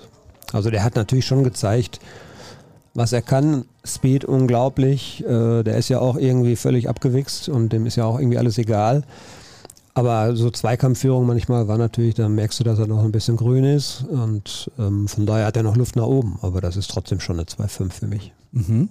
Ja, ich bin eher bei dir. Ich, ich gebe ihm eine 3, weil diese Luft nach oben, die ist doch sehr ersichtlich. Da gibt es noch viele Punkte, wo er, glaube ich, dran arbeiten kann. Natürlich ist es dieses Umschaltverhalten, was er schon deutlich verbessert hat von äh, hin zur Rückrunde, aber da ist noch ähm, auf jeden Fall ein bisschen Spiel. Und ähm, naja, so in manchen Situationen auch offensiv, wenn er eben nicht den Speed aufnehmen kann, wenn er mal einen 1 zu 1 gehen muss aus dem Stand oder im, im engen Raum, dann fehlt mir noch so seine Durchschlagskraft. Deswegen gehe ich da mit einer 3, mit einer guten 3. Niklas Süle. Mache ich kurz, da wäre ich bei der 2,5, ähm, der sich genau weil er genau das reingebracht hat, was man sich eigentlich von ihm erhofft hat, nach, nach auch anfänglichen Schwierigkeiten. Ist ja auch mit einer Verletzung reingestartet, musste dann erstmal nachziehen, auch dann natürlich an einem Hummels erstmal wieder vorbeikommen oder an einem Schlotterbeck, wie auch immer man es dann gespielt hat. Hat es, wie ich finde, als Aushilfsrechtsverteidiger sehr gut gemacht in der Phase ähm, und ist dann immer mehr gewachsen in seiner Rolle, hat mehr Verantwortung übernommen, ist lauter geworden auf dem Platz, mehr auch in der Spieleröffnung ähm, mit einem Faktor gewesen, deswegen 2-5. Hinten raus deutlich besser. Ähm, trotzdem hätte ich mir mehr Leadership von ihm irgendwie erwartet. Gerade so in der Phase, wo es eben auch nicht lief in der Hinrunde. Da kam dann auch zu wenig. Von daher würde ich auf eine 3 gehen. Julian Reasson ist der nächste, über den wir sprechen.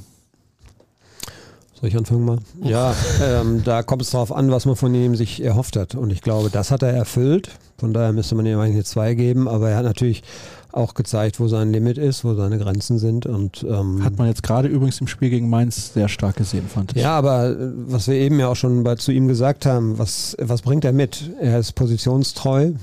Er gibt auch nicht auf, das heißt, den wirst du nicht los. Der ist ja wie eine, wie eine Klette am Bein. Und ähm, das ist das, was sie sich von ihm erhofft haben, dass der im Aufbau Probleme hat. Dass, er, er hat auch ein paar gute Flanken geschlagen, manche aber auch nicht so gut.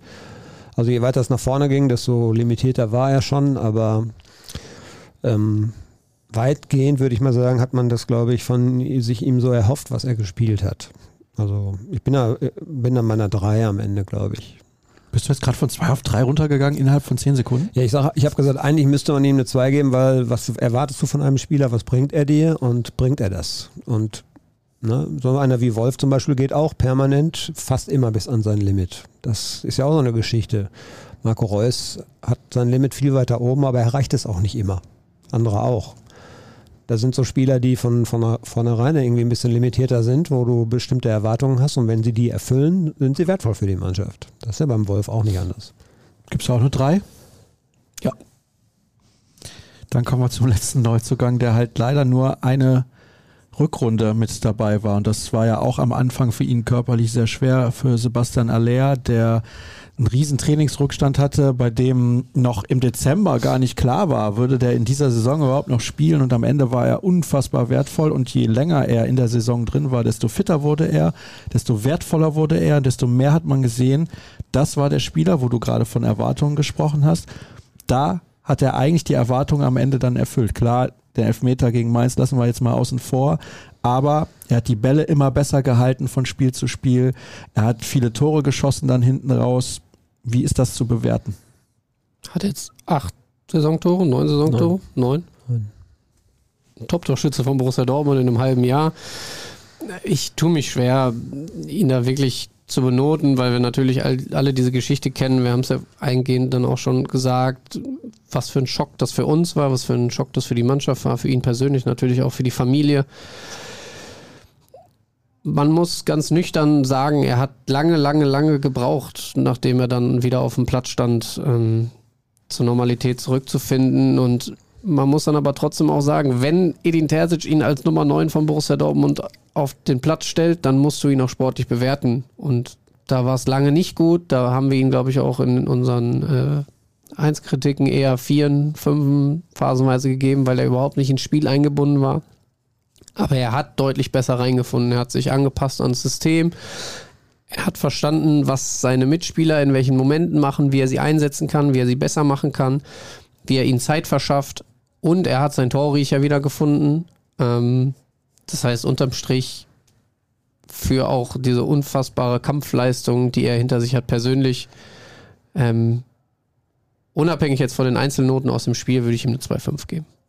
Dirk, wie sieht es bei dir aus? Ja, würde ich, würde ich auch sehen. Ähm, jetzt kann man natürlich auch am Ende sagen, der Elfmeter, der die Meisterschaft entschied, ist nicht reingegangen. Auch das müsste man bewerten. Er ist, Kevin hat eigentlich alles gesagt. Er war lange Zeit wirklich ein Fremdkörper, das muss man so sagen, weil er natürlich sehr, sehr mit sich selbst zu kämpfen hatte, weil er einfach dieses Fitnesslevel nicht hatte. Terzic hat ihn komplett durchspielen lassen, am Ende hat sich das ausgezahlt. Ähm, ich glaube, die letzten fünf oder sechs Spiele, abgesehen jetzt von Mainz, ich glaube fünf oder sechs Tore in, in, in vier, fünf Spielen. Und da war er, da war er richtig gut. Da hat er auch angedeutet, was man von ihm hätte sehen können, wenn er gesund geblieben wäre. Und ähm, von daher ist das sehr vielversprechend. Wenn man jetzt alles andere mit reinnimmt und seine ganze Geschichte, ja, ich bin da auch nicht bei einer 3, also da bin ich schon bei einer 2,5. Und da, ich verspreche mir aber davon, wenn er wirklich gesund bleibt, im kommenden Jahr wird er deutlich zweistellig treffen, hoffe ich. Und ähm, vielleicht nochmal einen Schritt machen. Aber der war jetzt am Ende schon ungefähr da, wo der Trainer ihn, glaube ich, auch haben wollte und wo die Fans ihn auch, glaube ich, sehen wollen. Hier wird nochmal nach der. So, Neuzugang Ach so. vergessen. Ja? Habe ich? Alexander Meyer. Oh, Entschuldigung, ja. So gut, hat er für, einen- für einen zweiten Torhüter in dieser Saison Schon relativ Ja, ja, ja. gespielt. eine überraschend große Rolle Gut, dass du gespielt. es sagst. Den hätte ich tatsächlich vergessen. Und gerade in der Liga ja sehr zuverlässig. Natürlich, dann hat man ähm, gerade bei dem Spiel ähm, in Manchester gesagt, hm, mit dem Kobel hätte man das vielleicht sogar gewonnen oder unentschieden gestalten können, weil das vielleicht dann so Dinge gewesen wären, die Kobel nochmal rausgefischt hätte. Ich glaube, er hat auch zu Hause gegen Bayern noch gespielt, ne, wo, wo es dann vielleicht auch nochmal eine andere Situation gewesen wäre. Trotzdem glaube ich, dass das ein sehr, sehr guter Vertreter ist, der vor allem diese Rolle super annimmt, der das dann auch akzeptiert, wieder ins zweite Glied zurückzurutschen. Deswegen würde ich sagen, auch im Vergleich zum letzten Jahr, wie man aufgestellt war mit, mit Marvin Hitz, äh, würde ich dann sagen, eine 2,5. Mhm. Ja, gehe ich mit. Also erstaunlich. Ich fand das vor allen Dingen, er ist ja in einer wichtigen Phase reingekommen in der Hinrunde. Das war, glaube ich, direkt vor dem Champions League Start und Leipzig oder so. Und dann hat er in Leipzig ja auch noch drei Stück gekriegt. Aber der hat, der kommt, der kam vom Zweitligisten, so ein unscheinbar, ambitionierten ja, eben ein Zweitligisten. unscheinbarer Zweitligist sozusagen, ohne die abwerten zu wollen. Aber und der war auf einmal auf der riesigen Bühne und der hat so keine Nervosität gezeigt. Das fand ich damals sehr beeindruckend. Und, Regensburg übrigens wäre vielleicht jetzt mit ihm drin geblieben in der zweiten Ja, Liga. das Sind souverän abgestiegen, sagen wir es mal so. Weiß ich jetzt nicht, wie da die sind. Habe ich jetzt ehrlich gesagt nicht so intensiv verfolgt, wie die Torhüter-Situation da aber war. Regensburg aber gegen Heidenheim hast du nochmal verfolgt. das haben wir Ja. gesehen, ja, ja, das haben wir noch gesehen. aber ich bin auch bei einer HSV. 2,5. Ist ein guter, ist ein, eine gute Nummer 2, zuverlässig, ist glaube ich auch einer, der ziemlich beliebt ist so und äh, Guter Typ auch, ja. guter Typ auch, ja. Dann die Frage von einem anderen Hörer, die Note für die Saison. Kurz und knapp. Duran Will können, bewerten wir nicht. Ne? Nein, Weil kann man nein. nicht, ne? Okay. 1,0. Nein. Ja. Es macht, macht halt auf jeden Fall Lust gemacht auf mich. Ja, das denke ich auch. Aber der ist muss auch man mal 16. viel, viel Zeit geben. Der ist 16, ja. Ja. Wird nicht jede Woche, das wird, das habe ich ja, glaube ich, im äh, Sonntagspodcast ja auch schon gesagt. Äh, Man hat deutlich gemerkt, dass da die Verteidiger gar nicht wussten, was der so macht. Dass der Trainer die darauf nicht vorbereitet hatte. Und das wird sich ändern, wenn er öfter spielt. Und dann muss er wieder sich vielleicht ein bisschen anpassen mit seinem Spiel und so. Und das wird man dann sehen. Parallelen zu Mokoko, ne? als Ja, er damals genau. angefangen hat. Gerade, ich Genau. kann mich noch an das Spiel äh, in, gegen Union oder bei Union erinnern, wo er dann auch getroffen hat. Das sind dann noch so diese Hauruck-Aktionen, wo man wirklich nicht einschätzen kann, was macht da so ein Jugendspieler, der da gerade rauskommt. Aber Ja. du kannst dich relativ schnell da doch auf das Spiel dann einstellen. Und dann muss er zeigen, ähm, dass er eben auch andere Lösungen parat hat. Ähm, Saisonfazit, Note. Ah. es ist, also fällt schwer, wenn man das jetzt so sagt, weil man die Hand eigentlich schon an der Schale hatte, aber ich bin dann trotzdem nur bei befriedigend. Ja, ich auch auf keinen Fall bei mehr. Das, dafür war die Chance riesengroß. Man hat es leider nicht geschafft. Und es gab auch zu viele, äh, zu viele Phasen in der Saison, wo man ja das eigene Niveau auch deutlich verfehlt hat. Ja, du- das aus dem Pokal darf man nicht außen vor lassen, wo man sich in Leipzig ganz schlecht verkauft hat. Ja, das war bitter. Du hättest in der Champions League eine Runde weiterkommen müssen, aufgrund des Gegners, aufgrund der Situation zu dem Zeitpunkt. Ja, ich glaube, ich hätte selbst im Falle einer Meisterschaft, dann wäre ich bei einer 2-5 gewesen, weil eben andere Ziele dann verpasst wurden und du darfst diese wirklich in Teilen desaströse Hinrunde nicht, nicht außen vor lassen, nur weil es danach dann einen, einen super Lauf gab. Und das habe ich ja schon hundertmal gesagt in diesem Podcast, du darfst einfach nicht vergessen, dass der FC Bayern dir dieses Jahr auch unfassbar viel angeboten hat. Und ohne, ohne dieses Angebot wärst du gar nicht so hoch gerutscht. Natürlich, du musst dann da sein. Waren sie am Ende aber dann leider auch nicht. Dann kommen wir jetzt zum nächsten Teil der Hörerfragen, weil wir hatten jetzt eine Hörerfrage, über die haben wir gut eine Viertelstunde gesprochen. Wir sind doch erst bei der Stunde vier. Zwei. Noch Ja. Termine heute, Dirk? Ja, Mhm, doch, Ja, tatsächlich, ja. Also, deswegen teilweise kurze und knappe Antworten. Vielleicht einfach nur mal Namen nennen oder sowas. Womit fangen wir an? Lieblingsmoment in der letzten Saison im Zusammenhang mit dem BVB? Spielszene oder, oder Moment, generell? insgesamt. Da haben einige nachgefragt. Ja, für mich so ein äh, toller Moment war das Tor von Mokoko im Derby. Da war das Stadion erstmals wieder, man hatte es fast vergessen, wie das so wirklich ist, wenn so Spitz auf Knopf Spiele dann auch zugunsten Ablauf äh, des BVB ablaufen, endlich wieder Zuschauer im Stadion, überhaupt mal wieder beim Derby und dann so ein Finish am Ende, war ein sehr zähes und schwieriges Spiel. Von daher war dieser Moment war mir so lange in Erinnerung. Ähm, was ich auch un, also unglaublich dichtes und intensives Spiel war auch Frankfurt der Sieg mit ganz vielen engen Situationen. Ich fand auch Sevilla beeindruckend in Sevilla. Viele Momente auf jeden Fall. So, Ich ja, sag das nochmal, das halt es kurz und knapp Ja. und Dirk Kurz und knapp. mit einem Ähm, fünfstündigen Also alle Monolog. Spiele, die nicht verloren gingen, waren schon ganz toll. Nein, das So. stimmt nicht. Nein, das stimmt nicht. Nein, das stimmt nicht. Ja, das du recht. äh, kurz und knapp das Comeback von Sebastian Haller im Trainingslager in Marbella. Sehr gut, das freut mich. Das war schon emotional. Das finde ich auch. Puh, schlimmster Moment. Hat auch nachgefragt. Ja, Samstag. Ja. Mainz. Dann hätten wir das ja geklärt. Wie immer ein großes Dankeschön für eure Saison. Hier wird auch nochmal nach der Spielszene des Liga-Jahres gefragt. Ich schwanke zwischen Moos Grätsche zu Hause gegen Leverkusen und Emres Grätsche zuletzt gegen Mainz. Ich mag übrigens Grätschen. Karim Adiemi solo gegen den FC Chelsea. Ja, das war schon. Also ich weiß nicht, ich, ihr wart im Stadion, ich habe es hier vom Fernseher geguckt, weil ich die Live-Show moderiert habe. Ich stand vor dem Fernseher, als er diesen Sprint angesetzt hat und dachte, was, was zur Hölle ist hier gerade los? Und als er dann nochmal den, den Turbo so richtig zündete, um an ihm vorbeizugehen, das war ja unfassbar. Ja, ja, da habe ich. Also ja, im Stadion haben wir gesagt, was macht er denn jetzt? warum, rennt das sagst du ja immer. warum rennt was er da macht so- er denn jetzt schon wieder? er so blind rum? Und dann hat er den aber schön nochmal stehen lassen. Das war schon. Ja. Er hatte eine Szene, eine ähnliche Szene dann auch so 20 Meter vor dem Tor, ich glaube im Heimspiel gegen Wolfsburg, wo er dann dem Wolfsburger Rechtsverteidiger einfach mal kurz davonläuft. Da habe ich aber auch gedacht, also auf 20 Metern 18 abgenommen. Ja, ist schon 37 ordentlich. km/h. Und diese, diese, fahr ich äh, eine, diese eine Kopfballszene, wo ich dachte, hat er jetzt Sprungfedern oder sowas? Das fand ich auch sehr beeindruckend. Boah, habe ich gedacht, der ist ja nur, wie groß ist der? Äh, nicht, der ist ja keine 1,80 Meter 70, oder? 1,80 ist er ja nicht, auf keinen Fall. Und wie hoch ist er denn da gesprungen? Ja, ja, das fand ich auch sehr, sehr beeindruckend. Ja. Wieso wurden Spieler wie Guerrero oder Dahut nicht richtig verabschiedet? Weil der Verein sich dazu entschlossen hat, vor dem letzten Heimspiel den Fokus komplett nur aufs Spiel zu lenken. Keine Nebenschauplätze mehr aufzumachen. Deswegen ähm, hat Sebastian Kehler am Mittwoch davor in der Medienrunde auch nochmal erklärt, macht man das dann nachträglich im kleinen Kreis. Bitte um kurze Antwort. Ärgerlichster Punktverlust außer Mainz. Bitte nennt nur das Spiel. Stuttgart. Bremen. Heimspiel Bremen. Was haben wir hier noch? Ich finde den Podcast ja super, aber auf einen Rückblick habe ich eigentlich keinen Bock mehr. Ist- ja, Das gut. wird, das wird er im Zweifel jetzt nicht hören, weil dann hat er schon abgeschaltet. ja, Nein, wie ärgerlich für ihn. Aber eine Frage hat er trotzdem gestellt, glaube ich, oder? Das Einzige, was ich nochmal erwähnen möchte, ist das Unvermögen der Dortmunder Stadt, die potenzielle Meisterfeier Public, konstruktiv zu begleiten. Hat man echt geglaubt, die Fans bleiben daheim? Ja, natürlich nicht. Oh, es gibt viele Fragen. Oh, was war schlimmer für Dirk? Der Schalker Abstieg oder die BVB-Vizemeisterschaft?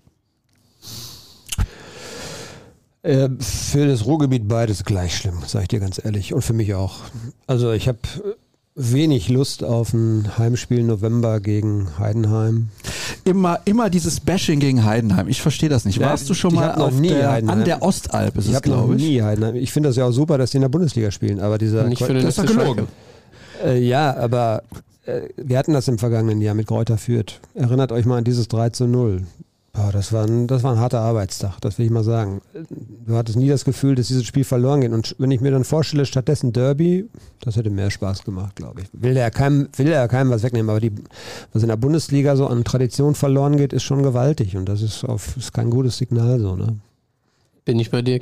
Nichts gegen Heidenheim, aber dann hätte halt gerne der FC Augsburg oder die TSG Hoffenheim mit äh, absteigen können. Ja. Ja, also dann so einen direkten Austausch unter, unter sich. Wir haben ja vor einigen Wochen haben wir mal richtig über Hertha BSC abgeledert. Da haben wir gesagt, die braucht keiner in der Bundesliga. Zack, runter. Ja, immerhin aber auch noch ein Traditionsverein. Ne? Also wenn du siehst, HSV spielt jetzt schon, ich weiß nicht wie viele Jahre, mal gucken, ob sie es dieses Jahr schaffen. Ähm, aber Darmstadt Traditionsverein. Ja, aber. Die Lilien. Ja. Leute. Ich merke, ihr seid völlig begeistert. Also im vergangenen Jahr die beiden Aufsteiger mit Bremen und Schalke, das, das war schon cool. cool. für die Liga. Das muss man ganz klar sagen. Ja, tolle Spiele ja, im Weserstadion ja. ist einfach, das ist doch geil da, muss man sagen. Ja. Ist schon cool. Wenn man weiß, wo die Akkreditierungen hinterlegt sind. Ja, sonst läuft man halt mal einmal ums ganze Stadion. Das ist ja auch nicht schlimm. Zweimal, oder eigentlich zweimal. zweimal.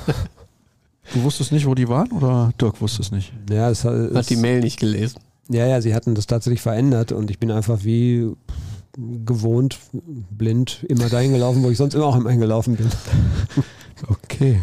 Hier mal was Interessantes. Ich höre mal wieder unter anderem häufig in den bekannten Talkrunden, dass der FC Bayern sich seinen jahrelangen Erfolg doch so hart erarbeitet hat. Warum spricht eigentlich niemand mal an, dass dieser Verein sich in den 90ern hinter dem Rücken, Hashtag Kirschskandal, aller anderen Vereine die Taschen voll gemacht hat? Ich würde behaupten, wenn das nicht passiert wäre, würde dieser Verein heute nicht diese krasse Vormachtstellung haben. Es gab mal einen schönen ZDF-Beitrag dazu, ist inzwischen leider nicht mehr online. Der Beitrag hieß FC abgehoben, wie der FC Bayern sein Image ruiniert. Das ist keine Frage, die Borussia Dortmund ganz konkret betrifft, aber vielleicht dann doch auch irgendwie ein bisschen.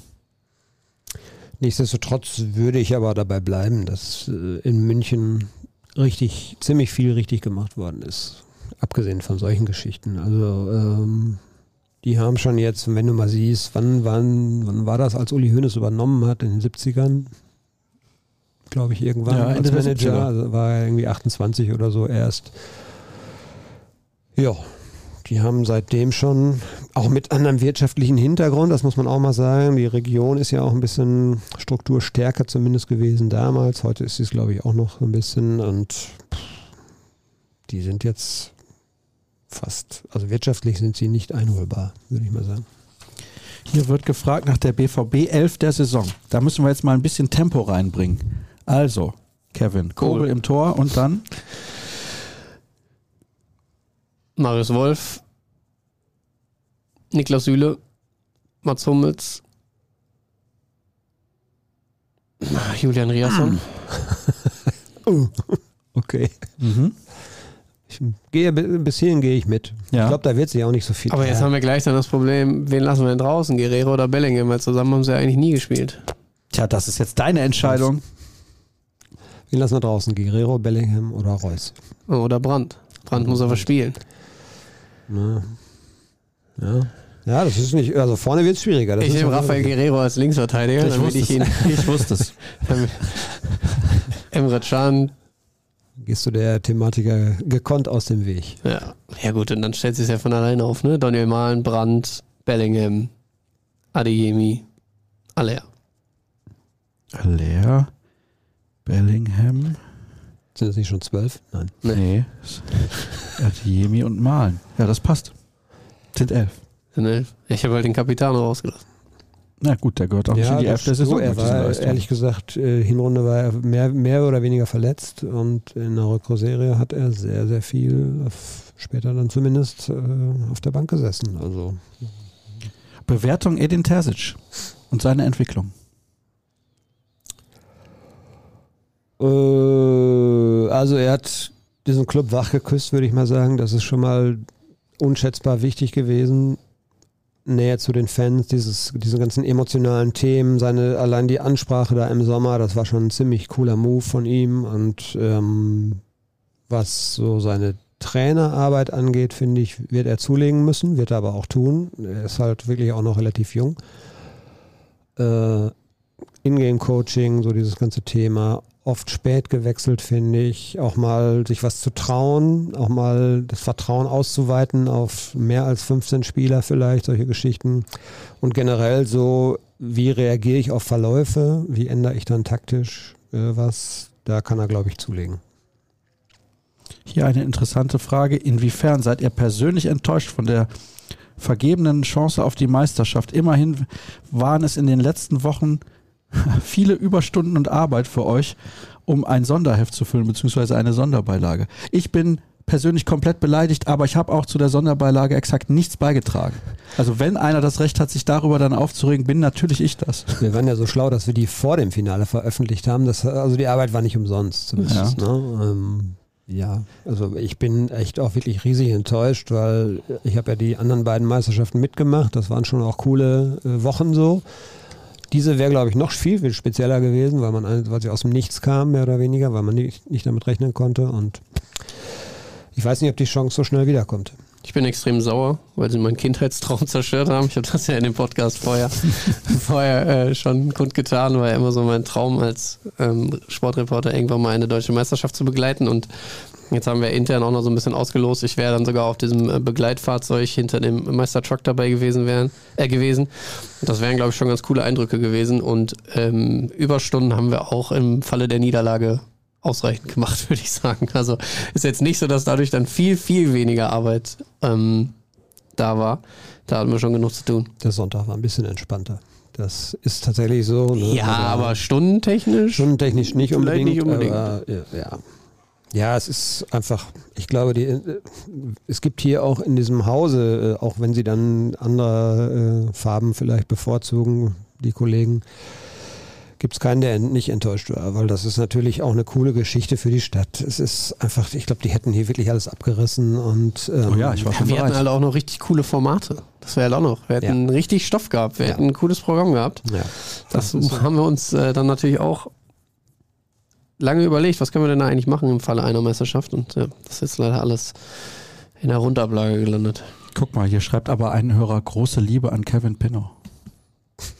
Liebe geht raus. An? An Pierre heißt er eigentlich. Pierre. Er weiß, dass er gemeint ist. Wer war die Überraschung der Saison im Positiven wie im Negativen? Diese Woche Grüße aus Vitoria da Conquista. Leck mich an. Das ist, der das ist jede Woche woanders, ja. der Mann. Positive Überraschung. Nur den Namen nennen. Julian Brandt. Und negative? Marco Reus. Mhm. Marius Wolf und auch Marco Reus.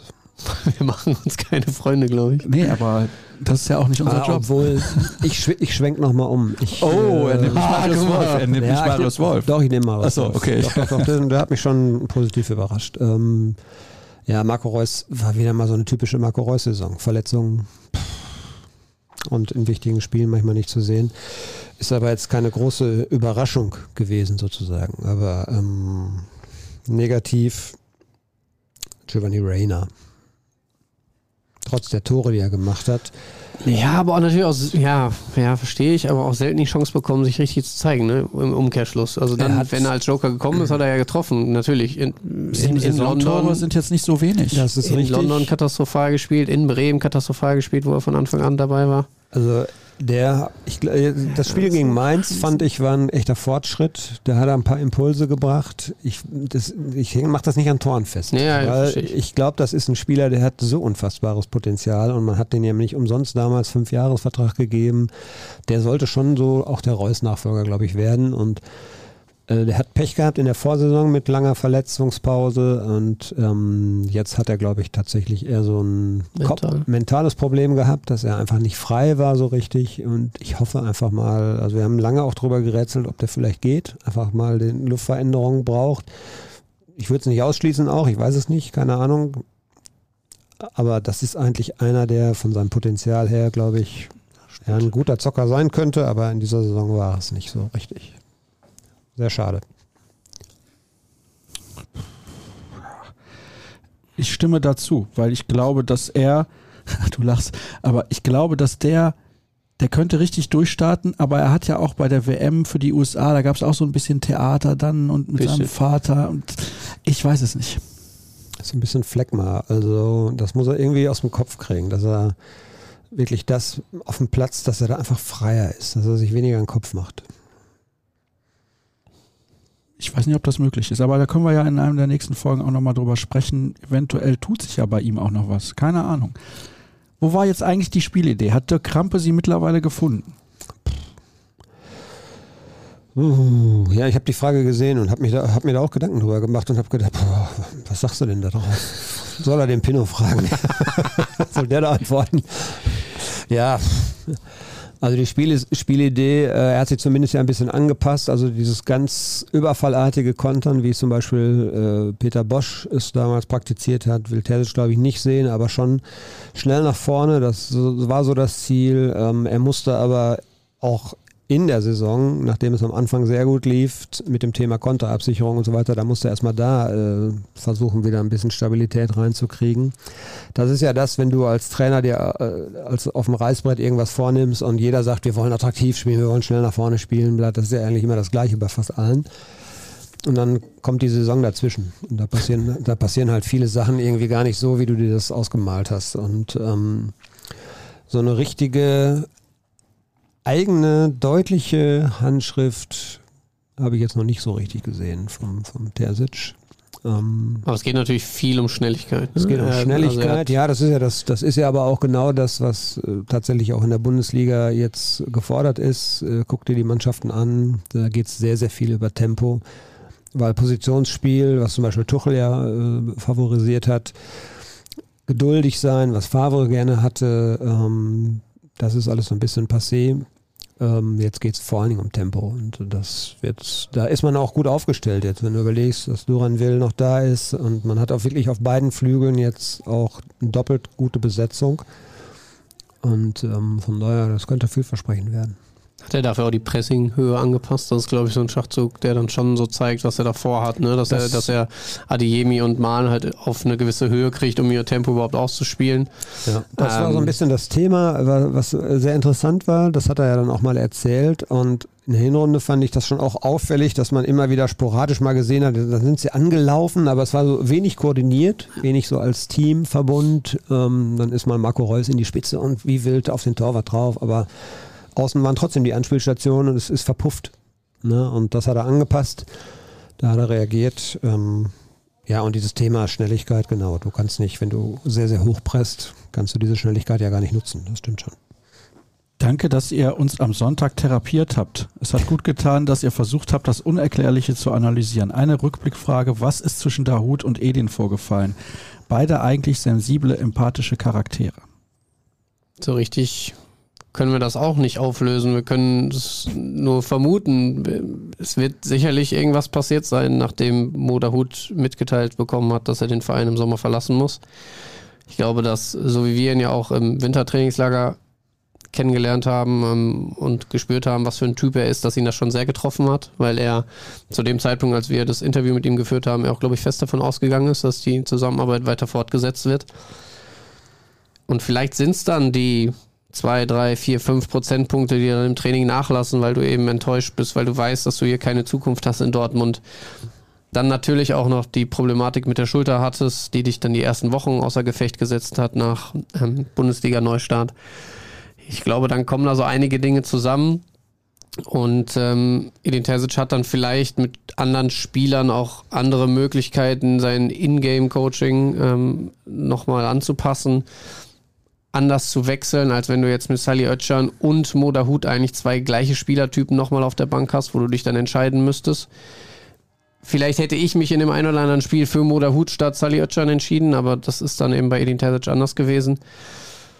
Und ähm, es ist schon ein bisschen schade, muss man ehrlich sagen, dass es jetzt auch so zu, zu Ende gegangen ist. Ich glaube, man hatte auch das ähm, Gefühl dann am Sonntag, als er sich von den Fans verabschiedet hat, dass es für ihn alles nicht so leicht ist. Und ähm, ich drücke ihm persönlich die Daumen, dass es dann da klappt, wo er es jetzt versucht. Das sieht ja nach, nach Brighton aus in der Premier League.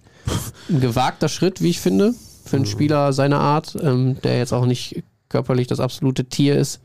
Hätte ihn jetzt eher in Spanien, in Italien gesehen, aber ähm, interessanter Schritt auf jeden Fall. Meine Reaktion hast du mitbekommen, von daher schließe ich mich da an.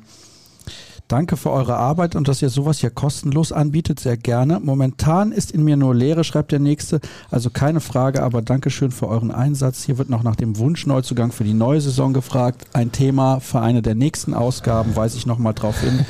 Habt ihr drei ein emotionalstes Tor der Saison für mich? Grüße aus Schwenningen. Kurz und knapp auch hier. Haller gegen Freiburg. Ja, Hallers erstes Tor, das ist ja klar. Ich war nicht im Stadion, bei dem Spiel. Deswegen für mich dann Modest zu Hause gegen die Bayern. Wobei Aller in Augsburg, das war auch sehr speziell, weil man so lange gewartet hat, bis sie endlich in Führung gehen. Und dann wusste man wahrscheinlich, werden sie das Spiel gewinnen und haben eine Chance, deutscher Meister zu werden. Dann, interessante Frage auch, wie oft wart ihr in dieser Saison im Stadion? Boah. Wie viele Spiele gab's? Über alle Wettbewerbe verteilt? 34 plus 8 sind 42 plus 3, 45? Dreimal Pokal oder viermal? 45 meine ich. Kann das sein? Ja, 45 ist richtig, denke ich. Sagen wir mal 45. Ich würde 1860, sagen, Bochum und Leipzig im Pokal. Drei Spiele. Hannover Hannover 4. vier. Also Also 46. 46. Grob geschätzt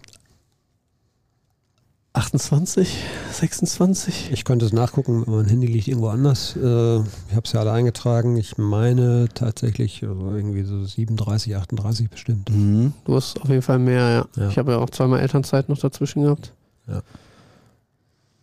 Ich war bei 18 Spielen plus zwei der Amateure. Habe ich mir auch noch angesehen. Aber wenn die hier Also. Spiele äh, in der Saison, wenn du die Vorbereitung und so weiter mitnimmst, dann komme ich über 50.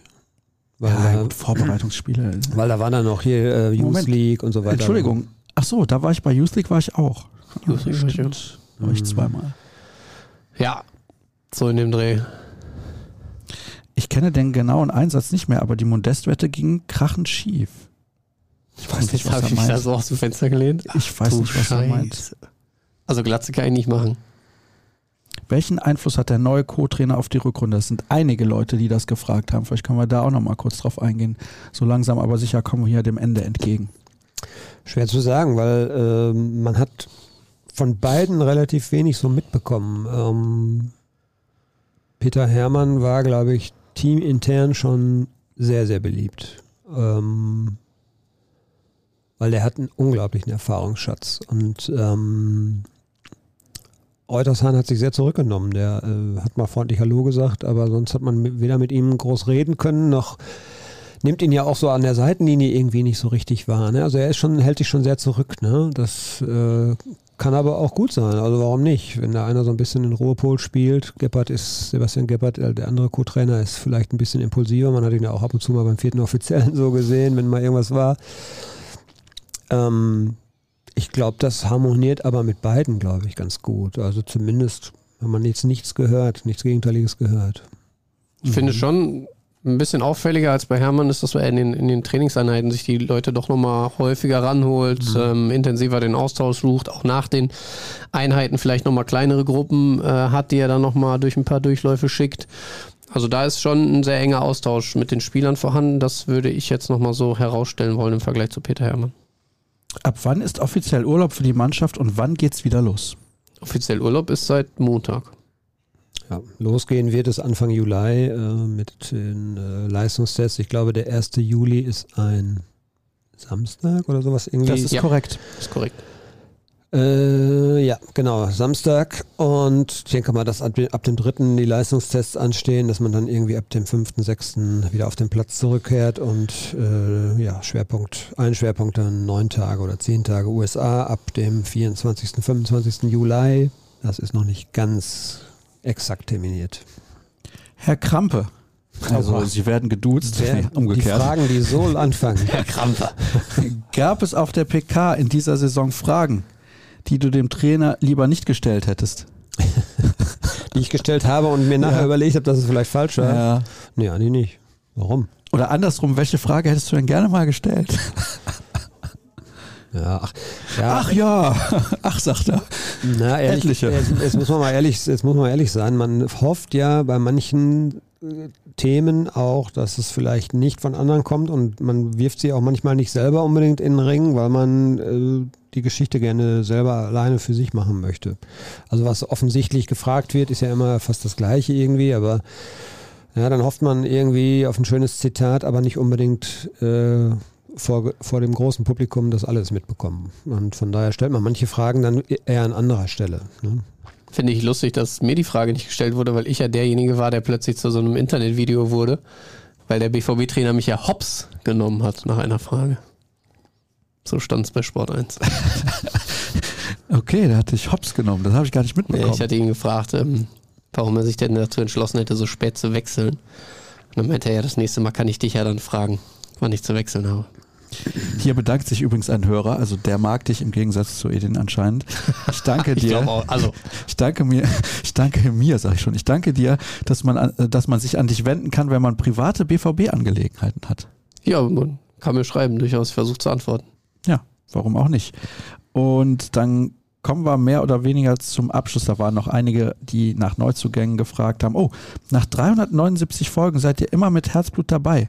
Sascha, was waren für dich die Podcast-Highlights 2022, 2023? Kann ich beantworten, obwohl ich nicht Sascha heiße. Mhm, ja, Mike sag mal. Tulberg. Mike Tulberg? Ja, ist richtig. Ja, gut. fand ich, fand ich überragend gut. Oh, ich habe einen Krampf. Du hast einen Krampf während des Sitzens bekommen? Warst du dabei bei Tulberg? Nee, ich nicht. Ich hab's Aber ich, in er hat Folge danach schon in allen Folgen danach gesagt, das war das Ja. absolute Highlight. Und ich finde, mit Hansi Küpper sitze ich auch unglaublich gern zusammen. Das ist ein guter Typ. Also, der kann die Sendung auch alleine schmeißen, ist kein Problem. Ja. Sag mal, Hansi, ihr redet mal anderthalb Stunden am Stück, aber ist dann auch gut. Das ja? ist ja auch kein Zufall, dass er aus meiner Ecke kommt, wo ich wohne. ja, gut. Ja, das äh, hat auch mit, bei meinem Verein gespielt. Und das ist alles kein Zufall.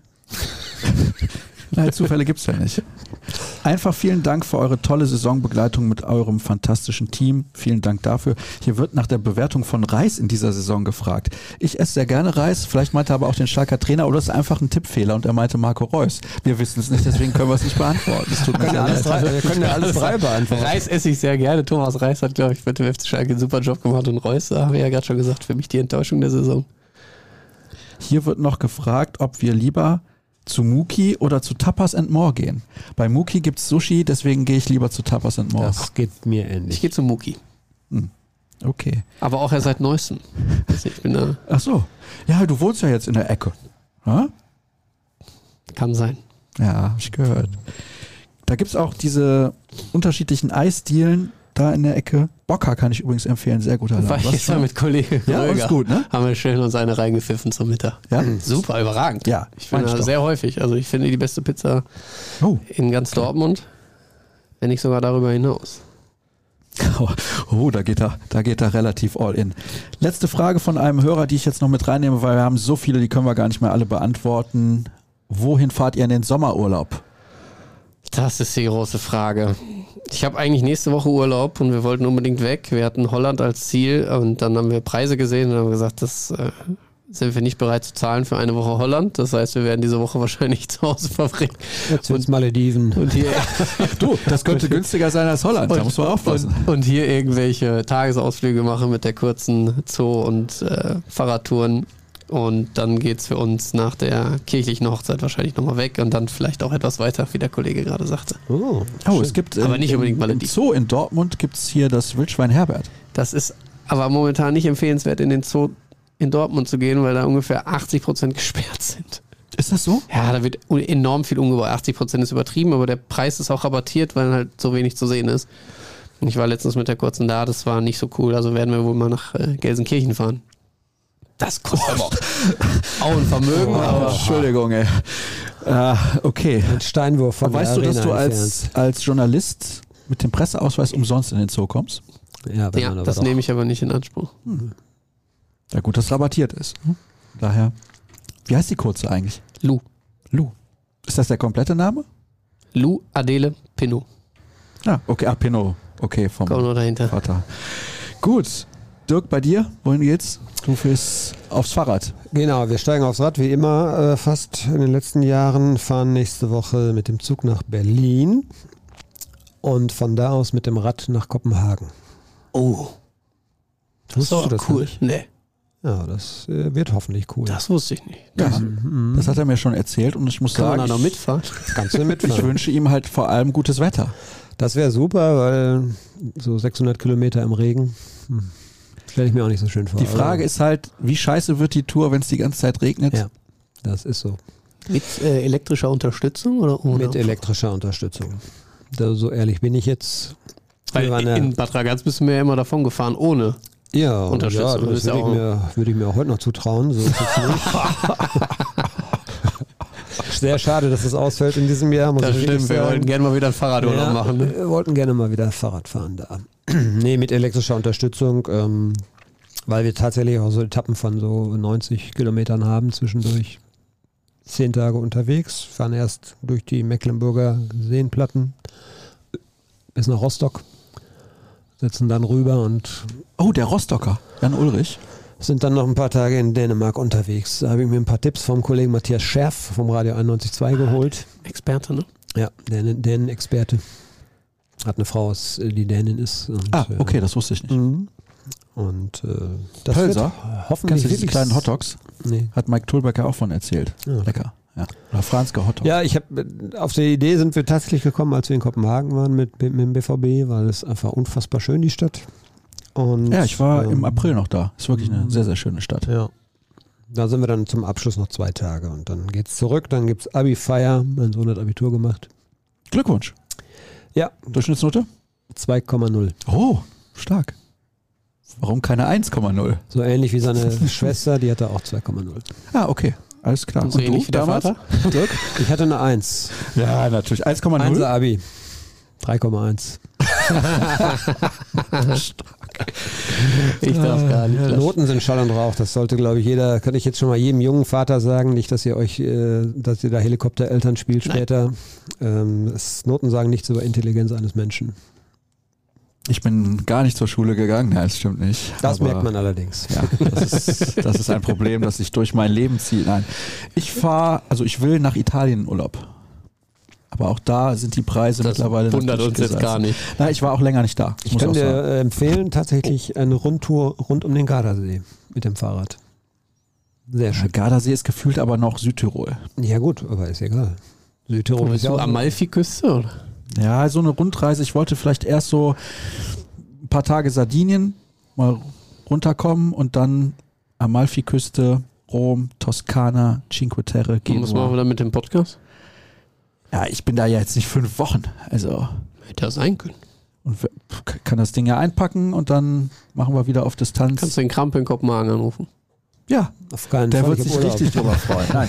nächste Woche, nächste Woche gibt es deswegen eine zeitlose Folge, die wir bereits aufgezeichnet haben mit Ann-Kathrin Lau, der ersten Torschützin in der Historie der BVB Frauenfußballabteilung. Das wartet auf euch in der nächsten Woche. Und wer denkt, das ist langweilig, nee, das ist sehr, sehr interessant gewesen. Haben wir vergangene Woche aufgezeichnet. BVB Kompakt gibt es jetzt, glaube ich, noch bis Ende der Woche. Es gibt natürlich unser Super-Abo-Angebot 9 Euro für 12 Monate. Also wer da nicht zuschlägt, um alle BVB-Inhalte zu konsumieren, den können wir natürlich auch nicht helfen. Und Ed Dirk Krampe, Ed Kevin Pinno, Ed Sascha Staat bei Twitter, Ed Pinno unterstrich bei Instagram.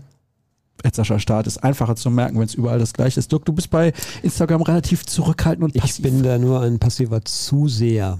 Hm, ja. Ja. Wobei du könntest in deine Story mal die Regenbilder von der Radtour nach Kopenhagen posten. Ja, nee, die will, glaube ich, dann aber auch keiner sehen. Na gut. At RNBVB könnt ihr natürlich auch sehr, sehr gerne folgen. Bei Twitter und Instagram, bei Facebook sind wir auch unterwegs. Habt ihr noch irgendein Abschlusswort? Etwas schön gewesen. Ja, ich fand auch so eine, äh, als es vorbei war, war ich wirklich so baff, so von wegen, jetzt ist, ist die Saison wirklich rum. Ja, das gibt's ja gar Das nicht. kann ich bestätigen. Also auf dem Parkplatz hat er das auch noch mehrfach wiederholt. Ja, am, das war, am Samstag. Das war ein ganz merkwürdiges Gefühl. Vielleicht deshalb, weil es bis zum Schluss spannend war. Sonst ist man ja so schleichend ins Saisonfinale reingegangen. Da war man und, auch äh, froh, aber jetzt finde ich es irgendwie auch ganz komisch. Ja, es ist total komisch. Aber es hat Spaß gemacht. Ähm, freue mich eigentlich schon tatsächlich wirklich auf, auf die nächste Saison. Bin gespannt. Dauert ja zum Glück nicht so lange.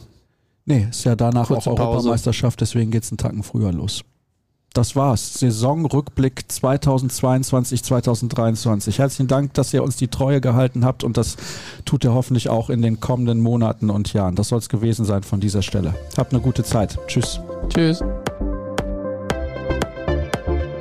Das war der BVB Saisonrückblick Podcast präsentiert von Signal Iduna. Als langjähriger Partner hält Signal Iduna jederzeit fest und treu mit dem BVB zusammen. Wir sagen Danke für eine Saison mit vielen unvergesslichen Momenten. Signal Iduna für alle, die füreinander da sind.